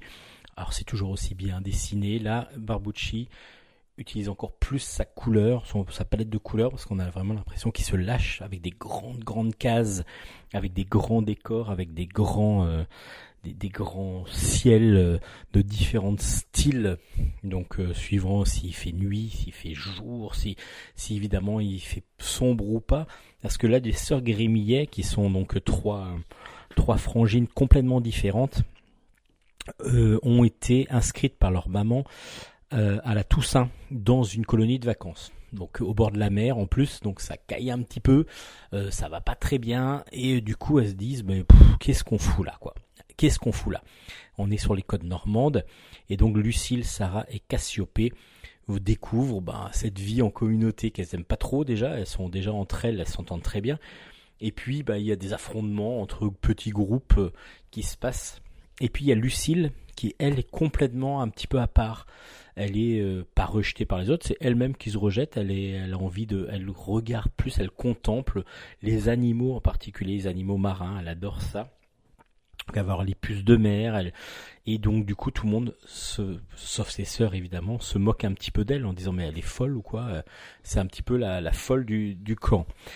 Et puis euh, elles vont donc euh, découvrir ces trois sœurs en appelant leur grand-mère, leur grand-mère disant, en disant à leur grand-mère, mamie vient nous chercher, on n'en peut plus, on veut partir de là. Leur grand-mère dit, mais vous êtes où exactement? Et quand ils disent le nom du village, ils disent, mais on a une ancêtre là-bas. Normalement, il y a quelqu'un qui de nos ancêtres qui aurait vécu au début du XXe siècle là-bas. Euh, bah, peut-être que vous allez pouvoir faire une enquête, surtout qu'on nous dit que voilà, ce serait quelqu'un qui, euh, de la famille euh, proche elles vont justement, ces trois sœurs, faire une enquête sur cette femme qui aurait vécu euh, donc du coup euh, donc euh, à cet endroit. Elles vont découvrir qu'elle a bien vécu pendant la deuxième guerre mondiale, la première guerre mondiale, un petit peu avant, dans un hôtel. Cet hôtel a été détruit après les bombardements de la guerre mondiale et elles vont aller vers cet hôtel et découvrir que rien n'a été touché quasiment depuis le début du XXe siècle. Et elles vont même découvrir la chambre de leur, aïeul. Mais est-ce que ça recèle un trésor? Parce que c'est ce qu'on dit en fin de compte, que cette femme qui aurait vécu là aurait caché un trésor. Y aurait un trésor. Donc évidemment, les deux grandes sœurs se montent déjà la tête en se disant oui, ça va être des, pièces, des, joyaux à, n'en plus finir. Et pendant ce temps-là, Lucille, elle, elle est à part. Elle est à part avec cette, euh, ce monde marin. Elle se sent triste, il y a quelque chose qui ne va pas. Et un jour, sur une plage, lorsqu'elle va, pendant que ses sœurs sont en train de faire cette fameuse enquête sur son, sur les, sur l'aïeul disparu, et en même temps en échappant un petit peu à tous les corvées, à tout ce qu'il faut pour ne pas être avec les autres lors de, lors des différentes, euh, différents affrontements que l'on demande lors d'une colonie de vacances. Lucille va se retrouver nez à nez sur une plage avec une énorme baleine qui s'est échouée là. Mais est-ce qu'elle s'est échouée là vraiment en ne sachant pas pourquoi Ou est-ce que ça annonce autre chose? À vous de le découvrir. C'est toujours assez poétique parce que déjà graphiquement, euh, Alessandro Barbucci nous amène à de la poésie. Nous amène à de la poésie avec euh, avec ce style, euh, avec son style très coloré dans cette donc il utilise beaucoup les pinceaux et, du coup on le sent les ambiances vraiment donnent donne vraiment le, le, ton à l'album. Et justement, il y a la poésie, il y a la tendresse, il y a là un peu de mélancolie, un peu de tristesse dans cet album-là. Parce que du coup, Lucille, elle est contemplative et elle ressent beaucoup de choses que lorsqu'elle est au bord de la mer et en particulier avec les animaux marins. C'est un très bon album. Parce que du coup, au départ, on se dit bon, ça va être assez simpliste ou assez simple en tout cas. Et en fin de compte, petit à petit, on rentre vraiment vraiment dans l'album et c'est absolument superbe et très très bien écrit. Les Sœurs Grémillet, donc tome 3 aux éditions Dupuis. J'avais beaucoup apprécié les deux premiers tomes, le troisième est du même acabit, donc du coup peut-être plus encore euh, plus mélancolique et avec des planches plus grandes, enfin des cases plus grandes, donc du coup qui amène plus à la contemplation et c'est ce que j'ai beaucoup apprécié dans cet album. Les Sœurs Grémillet tome 3, donc une, une belle recommandation de Bulle en stock. La suite aussi, après les Sœurs Grémillet, de Mauve Bergamote. Le tome 2 s'appelle La Fête des Lucioles. C'est de Flora Grimaldi au scénario, de Cécile au dessin. Et c'est aux éditions Delcourt, dans la collection Jeunesse. Mauve Bergamote, c'est une herboriste. Euh, Mauve, elle vit sans ses parents, mais elle vit avec un homme qui s'appelle Crook. Alors un homme qui a une particularité, c'est qu'il a une tête de citrouille. Il a une tête de citrouille. Et euh, du coup, bah, c'est tout à fait logique hein, pour Mauve. Euh, et du coup, on suit depuis le premier tome, donc ses aventures. Déjà, on avait essayé de comprendre qui était Mauve dans le premier tome, on l'avait très bien compris. C'est très poétique, très proche de la nature justement, et il y a tout le côté herboristerie qui va être mis en place petit à petit par les deux autrices. Parce qu'à chaque fois que Mauve ou Crookneck, euh, c'est Crookneck, j'ai dit Crook depuis tout à l'heure, ou Crookneck parle d'une plante, à chaque fois il va y avoir une explication, un petit peu comme s'il y avait un carnet qui expliquait euh, un petit peu tous les effets positifs que peuvent euh, qu'on peut faire avec la plante, voire négatifs s'il y en a, il faut faire attention. Et puis comment on pourrait éventuellement la cuisiner, comment on pourrait éventuellement l'utiliser. Et donc à chaque fois, on va avoir un côté didactique lors de cette, euh, aventure herboriste. Alors Mauve Bergamote, cette fois-ci, elle va partir avec Crockneck euh, pour, leur, euh, pour le festival des Lucioles.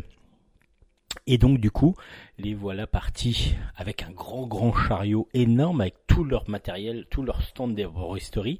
Mais ils sont pas seuls, ils se font accompagner par Anaïs. Parce que Mauve, il faut savoir que depuis la disparition de ses parents, elle a aucune amie, elle a juste des clients, mais aucune amie de son âge. Parce qu'elle elle doit avoir une, quoi, une dizaine d'années. Et là, elle arrive enfin et Crookneck est bien content à éventuellement se faire une amie, même si euh, Mauve fait très attention à elle et en même temps elle est assez difficile avec elle, elle est dure avec elle, elle est assez rude dans ses propos et rapidement elle est assez soupolée aussi. Et c'est ce qu'on va encore découvrir dans cette aventure. Donc là, les voilà partis pour ce festival des Lucioles qui va pas être sans, sans problème évidemment. On va d'abord avoir un problème sur la route avec une roue qui va partir et qui va même disparaître à un moment donné. Et puis après, lors du festival en lui-même, ben, on va l'accuser de vol, Mauve. Donc du coup, est-ce que c'est elle qui a volé quelque chose ou pas? Ben, Vous allez le découvrir en lisant cet album. Alors c'est toujours très poétique, assez, euh, c'est très beau déjà graphiquement. Cécile a toujours ce dessin très fin, très délicat, plus rehaussé d'une magnifique couleur euh, qui est euh, qui est vraiment sublime. Et du coup, à chaque fois, c'est une beauté de voir ces planches. Après, l'histoire peut paraître assez simple, mais c'est vraiment pour plusieurs types de lecteurs. Donc du coup, ça peut fonctionner dès 8 ans euh, avec beaucoup d'apprentissage aussi. Euh, enfin, on, apprend beaucoup de choses. Quand je dis beaucoup d'apprentissage, on apprend beaucoup de choses autour des plantes, autour des, différents composants que, peuvent utiliser, qu'on peut utiliser grâce aux plantes, voire des recettes de cuisine même, il y en a. Donc du coup, dans Mauve Bergamote, vous allez découvrir pas mal de choses. Un album familial. Le premier tome m'avait pas déçu, m'avait un petit peu euh, surpris et, et j'avais pas obligatoirement adhéré complètement. Et là, dans le deuxième, je trouve ça beaucoup plus, encore plus intéressant. Je pense que les deux à suivre font vraiment une unité qui petit à petit va nous mettre dans un univers. Je m'attendais peut-être à plus d'action, des choses comme ça, et en fin de compte c'est assez simple, mais ça reste très poétique, fantastique même par moments, parce qu'on a quand même des ours qui parlent, qui marchent et qui s'habillent. Donc du coup évidemment on a aussi un côté fantastique, mais tout à fait logique et classique. On n'est pas dans, quelque chose de de gênant. Donc du coup, euh, c'est plutôt, on l'accepte très volontiers. Mauve Bergamote, un univers, un monde à découvrir. La suite encore de Philippine Lomar, le tome 6 s'appelle La folie, la folle affaire du saphir, pardon. C'est euh, de Dominique Zay et Greg Blondin au scénario, de David au dessin, et c'est aux éditions de La Gouttière. Philippine Lomar est une jeune enquêtrice qui euh, du coup est au lycée. Et justement quelques jours à peine après sa rentrée au lycée euh, ses talents de détective vont être mis à rude épreuve. En tout cas elles vont être sollicitées par Capucine. C'est une jeune fille qui est en fauteuil roulant et elle dit que euh, une, une, de ses bagues aurait été volée. Donc elle demande à Capucine à Philippine pardon de venir chez elle pour essayer d'enquêter et de voir comment ça se passe. Et justement, elle va comprendre aussi un petit peu tout ce monde du handicap parce qu'une fille en fauteuil roulant n'a pas obligatoirement la vie euh, identique totalement évidemment aux, aux valides. Et du coup, bah, Philippine va rencontrer et va découvrir. C'est à chaque fois dans ce, ce qui est intéressant dans ces albums, c'est que à chaque fois, euh, Philippine va être mise en, en, situation avec des situations de la vie de tous les jours et surtout de, problèmes sociétaux que l'on rencontre nous. Par exemple, dans le premier tome, euh, il y avait le racket dont on dont parlaient les auteurs. Dans le deuxième, c'était un adolescent qui était une adolescente suicidaire. Euh, ensuite, la violence faite aux femmes dans le quatrième tome. Dans le troisième tome, c'était la pollution. Le cinquième, c'était le travail clandestin. Et puis, et les migrants. Et puis là, du coup, on travaille, les auteurs nous font réfléchir et font réfléchir les plus jeunes parce que c'est quand même fait plus pour les ados, les fins de fin de, primaire et collège, début collège, euh, sur la question du handicap. Et donc Capucine, euh, avec son fauteuil roulant, va être la personne qui va nous permettre de comprendre un petit peu plus euh, sur ces handicaps. Mais en même temps, en parallèle, Philippine donc euh, découvre et avant d'un fameux fakir. Le fakir, ce serait celui qui fait des vols euh, de plus en plus importants. Euh, c'est un mystérieux voleur qui fait des casses sans armes ni violence. Donc qui il est et est-ce que ce serait lui éventuellement qui aurait volé même la bague? À vous de le découvrir dans cette aventure de Philippine. Euh, donc Philippine Lomar, toujours aussi bien dessinée alors je crois que je me suis trompé tout à l'heure en, disant les auteurs parce que j'ai dit Dominique Zay au scénario, Greg Blondin est au dessin et David à la couleur.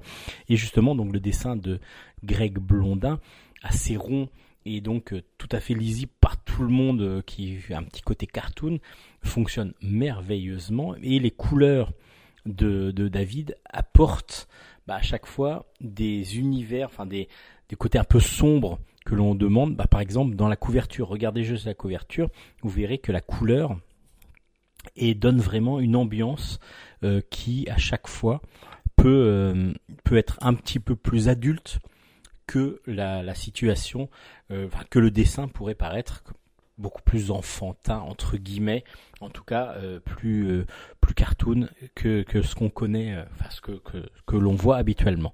Donc Philippine Omar, c'est toujours des très très bonnes enquêtes assez simple, mais avec beaucoup d'humanité à chaque fois, et le personnage est très très emblématique. Il est, on rentre en empathie totale avec elle, et on est des fois aussi surpris qu'elle par le déroulé de l'aventure. Donc Philippine Lomar, tome 6, La folle euh, affaire du saphir. Je répète que c'est Dominique Zay au scénario, Greg Blondin au dessin et David au, au, aux couleurs. Et c'est aux éditions de La Gouttière. Une très bonne série que vous pouvez suivre depuis le début évidemment si ce n'est pas encore fait. Et puis on va finir avec le gros coup de cœur peut-être de cette semaine. Enfin, il y, a eu, il y en a eu plusieurs, mais celui-là c'est vraiment un gros, coup de cœur. S'appelle A. Lan. Le tome 1 s'appelle Le secret de Wabi Zabi. C'est de Becca au scénario, des Becca au scénario et de Thomas Laboureau au dessin. Voilà là. Et c'est aux éditions du Puy. Je dis oh là là parce que les dessins d'une virtuosité assez impressionnante, comme on connaît déjà Thomas Laboureau depuis un moment. Euh, je vous avais déjà présenté plusieurs de ses albums, et là on est vraiment euh, sur euh, du magnifique dessin. Je trouve qu'il s'améliore d'album en album et c'est impressionnant. Et là, on est sur une série de science-fiction des BK qui va vous surprendre aussi énormément. On va suivre Emoji. Emoji, c'est un jeune homme qui euh, fait ses études de sa chambre d'étudiant, mais il n'a jamais voulu sortir de sa chambre d'étudiant parce que du coup, euh, lui, il est très bien, il est très bien derrière ses ordinateurs parce que tout est régi par l'ordinateur. Il a trois mamans. Alors là, on ne sait pas trop comment ça se passe, mais en tout cas, il y a ces trois mamans qui l'appellent par visio euh, régulièrement. Lui, il fait tout, ce qu'il a à faire et tout ça, mais de sa chambre. Il n'a pas besoin, il se fait livrer, il n'y a pas besoin de plus. À part que là, il est obligé, pour ne pas être exclu de l'université, il est obligé d'aller en stage. Et qui dit stage dit euh, bah, sortir de chez de la, chambre d'étudiant où il est. Et là, c'est le stress, il est agoraphobe total. Et du coup, bah, dès le début, c'est ça qui va être très drôle. Euh, il va devoir aller en pleine campagne dans une maison euh, euh, qu'il ne connaît pas et du coup c'est un stage qu'il va devoir faire apparemment. Il arrive tant bien que mal à y aller, donc déjà nous c'est très surprenant pour nous d'avoir cet univers-là qui nous paraît tout à fait crédible et que l'on découvre en même temps que, euh, que tout le monde. C'est ce qu'avaient fait déjà les BK avec un album que je vous ai présenté la dernière fois, les Cœurs Ferraille. Euh, et du coup, on est mis tout de suite dans une situation qu'on accepte totalement et qu'on comprend très vite. Et ça, c'est c'est ça qui est très très fort. C'est ce que j'aime bien, moi. C'est avoir des univers de science-fiction, ça me dérange pas, du moment qu'ils soient bien explicites et qu'on arrive à y rentrer très facilement. Qu'il n'y a pas que les scénaristes qui arrivent à y rentrer. Parce que des fois, ça peut être trop complexe. Et là, du coup, bah, on va suivre Emoji assez euh, facilement. On va comprendre. Il va arriver dans cette maison. Et dans cette maison, c'est, elle est gérée par Huguette, une intelligence artificielle qui gère tout. Et Emoji va être présenté non pas à ses futurs employeurs de stage, mais à une jeune fille. Une jeune fille qui s'appelle Nao.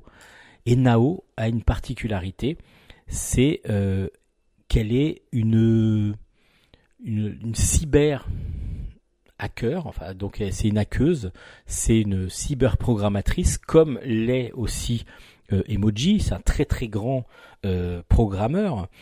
Et du coup Nao, elle fait ça, mais elle a une particularité, c'est une jeune fille, à peu près de l'âge de, de d'Emoji, même un peu plus jeune, mais elle a du matériel obsolète entre guillemets, obsolète, c'est-à-dire des ordinateurs de nos jours, là, de nos jours, nous lecteurs. Et avec cet ordinateur-là, elle va pouvoir donc programmer des choses différentes qui ne qui n'existent plus maintenant, vu qu'elle est la seule à posséder quasiment ces ordinateurs-là. Et donc du coup, elle a la possibilité de contrer des attaques, de, des cyberattaques et des, donc du, des hackers négatifs entre guillemets. Et donc, euh, elle va euh, donc passer sur les réseaux sociaux pour la la, défentri- enfin, la défenseuse des, des droits un petit peu. C'est surprenant. Je je vous en dis pas trop parce que du coup après il y a toute une histoire de robot justement ce fameux Alan qui il est, pourquoi il est là. Euh, en fin de compte, Alan va être un robot qui va être programmé pour faire une mission. Une mission, c'est aller chercher des œufs. Ouais, voilà, euh, vous je vous ai peut-être perdu. Mais euh, je vous ai perdu un petit peu volontairement, comme nous on l'est un petit peu en lisant l'album, parce qu'au début on comprend pas. À un moment donné, il y a un robot qui se fait exploser, qui rentre quand même dans un taxi. Enfin, honnêtement, très difficile à comprendre au départ. Et puis petit à petit, tout se met en place. Et c'est intelligent. C'est intelligent parce que du coup, bah, c'est bien écrit. C'est bien, superbement bien dessiné. Alors le- les, les scènes d'action et tout, tout est vraiment magnifique et au cordeau et avec, euh, on a vraiment l'impression de, de lire des meilleurs albums de Spirou, de voilà tous ces albums euh, avec beaucoup beaucoup de de, de vivacité, de, de, de punch. Euh, On a plein de choses qui y rentrent et en même temps les émotions sont là aussi. Le dessin de Thomas Labourou est parfait, parfait, excellent. Et puis le scénario de Becca, il est intelligent parce que petit à petit, on va rentrer dans cet album et jusqu'à se dire à la fin, waouh. Et c'est quand la suite? Parce que moi, j'ai été surpris comme ça. Je m'attendais à rien, j'ai eu tout. enfin, je m'attendais pas à rien évidemment, parce que quand j'ai vu déjà juste la couverture, déjà le dessin est magnifique, mais je m'attendais vraiment à quelque chose de bon. Et là, j'ai été vraiment très très agréablement surpris parce que c'est pas du bon, c'est du très très bon qu'on a dans Alan. Le tome 1 s'appelle Le secret du Wabi Sabi. C'est une vraiment une très très très très bonne bande dessinée. C'est une grosse recommandation, peut-être la plus grosse recommandation de cette semaine, enfin de cette émission. C'est aux éditions Dupuis, Alan de Becca et Thomas Laboureau, le tome 1 est sorti aux éditions Dupuis. Et c'est là-dessus qu'on va clore Bulle en stock cette fois-ci.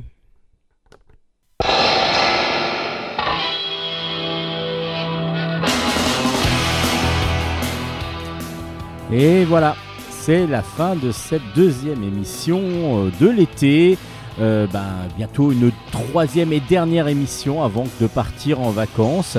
Alors, on a encore pas mal de choses à vous présenter, mais d'ici là, vous pouvez quand même retrouver l'ensemble des albums chroniques et toutes les références sur nos pages Facebook Bulle en stock, Bulle avec un S.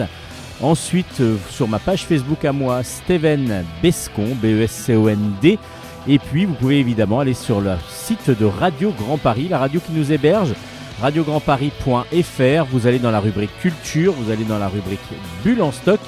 Et là, vous aurez l'ensemble des émissions que nous avons enregistrées pour Radio Grand Paris. Et vous allez pouvoir surtout les télécharger, les écouter et les podcaster aussi. Parce que vous allez pouvoir aller sur les plateformes de streaming qui peuvent vous, bah, qui peuvent donc diffuser l'émission gratuitement évidemment. Vous aussi vous pouvez éventuellement euh, partager l'émission au plus grand nombre, mais faites attention, ne faites pas de coupe, ne faites pas de changement.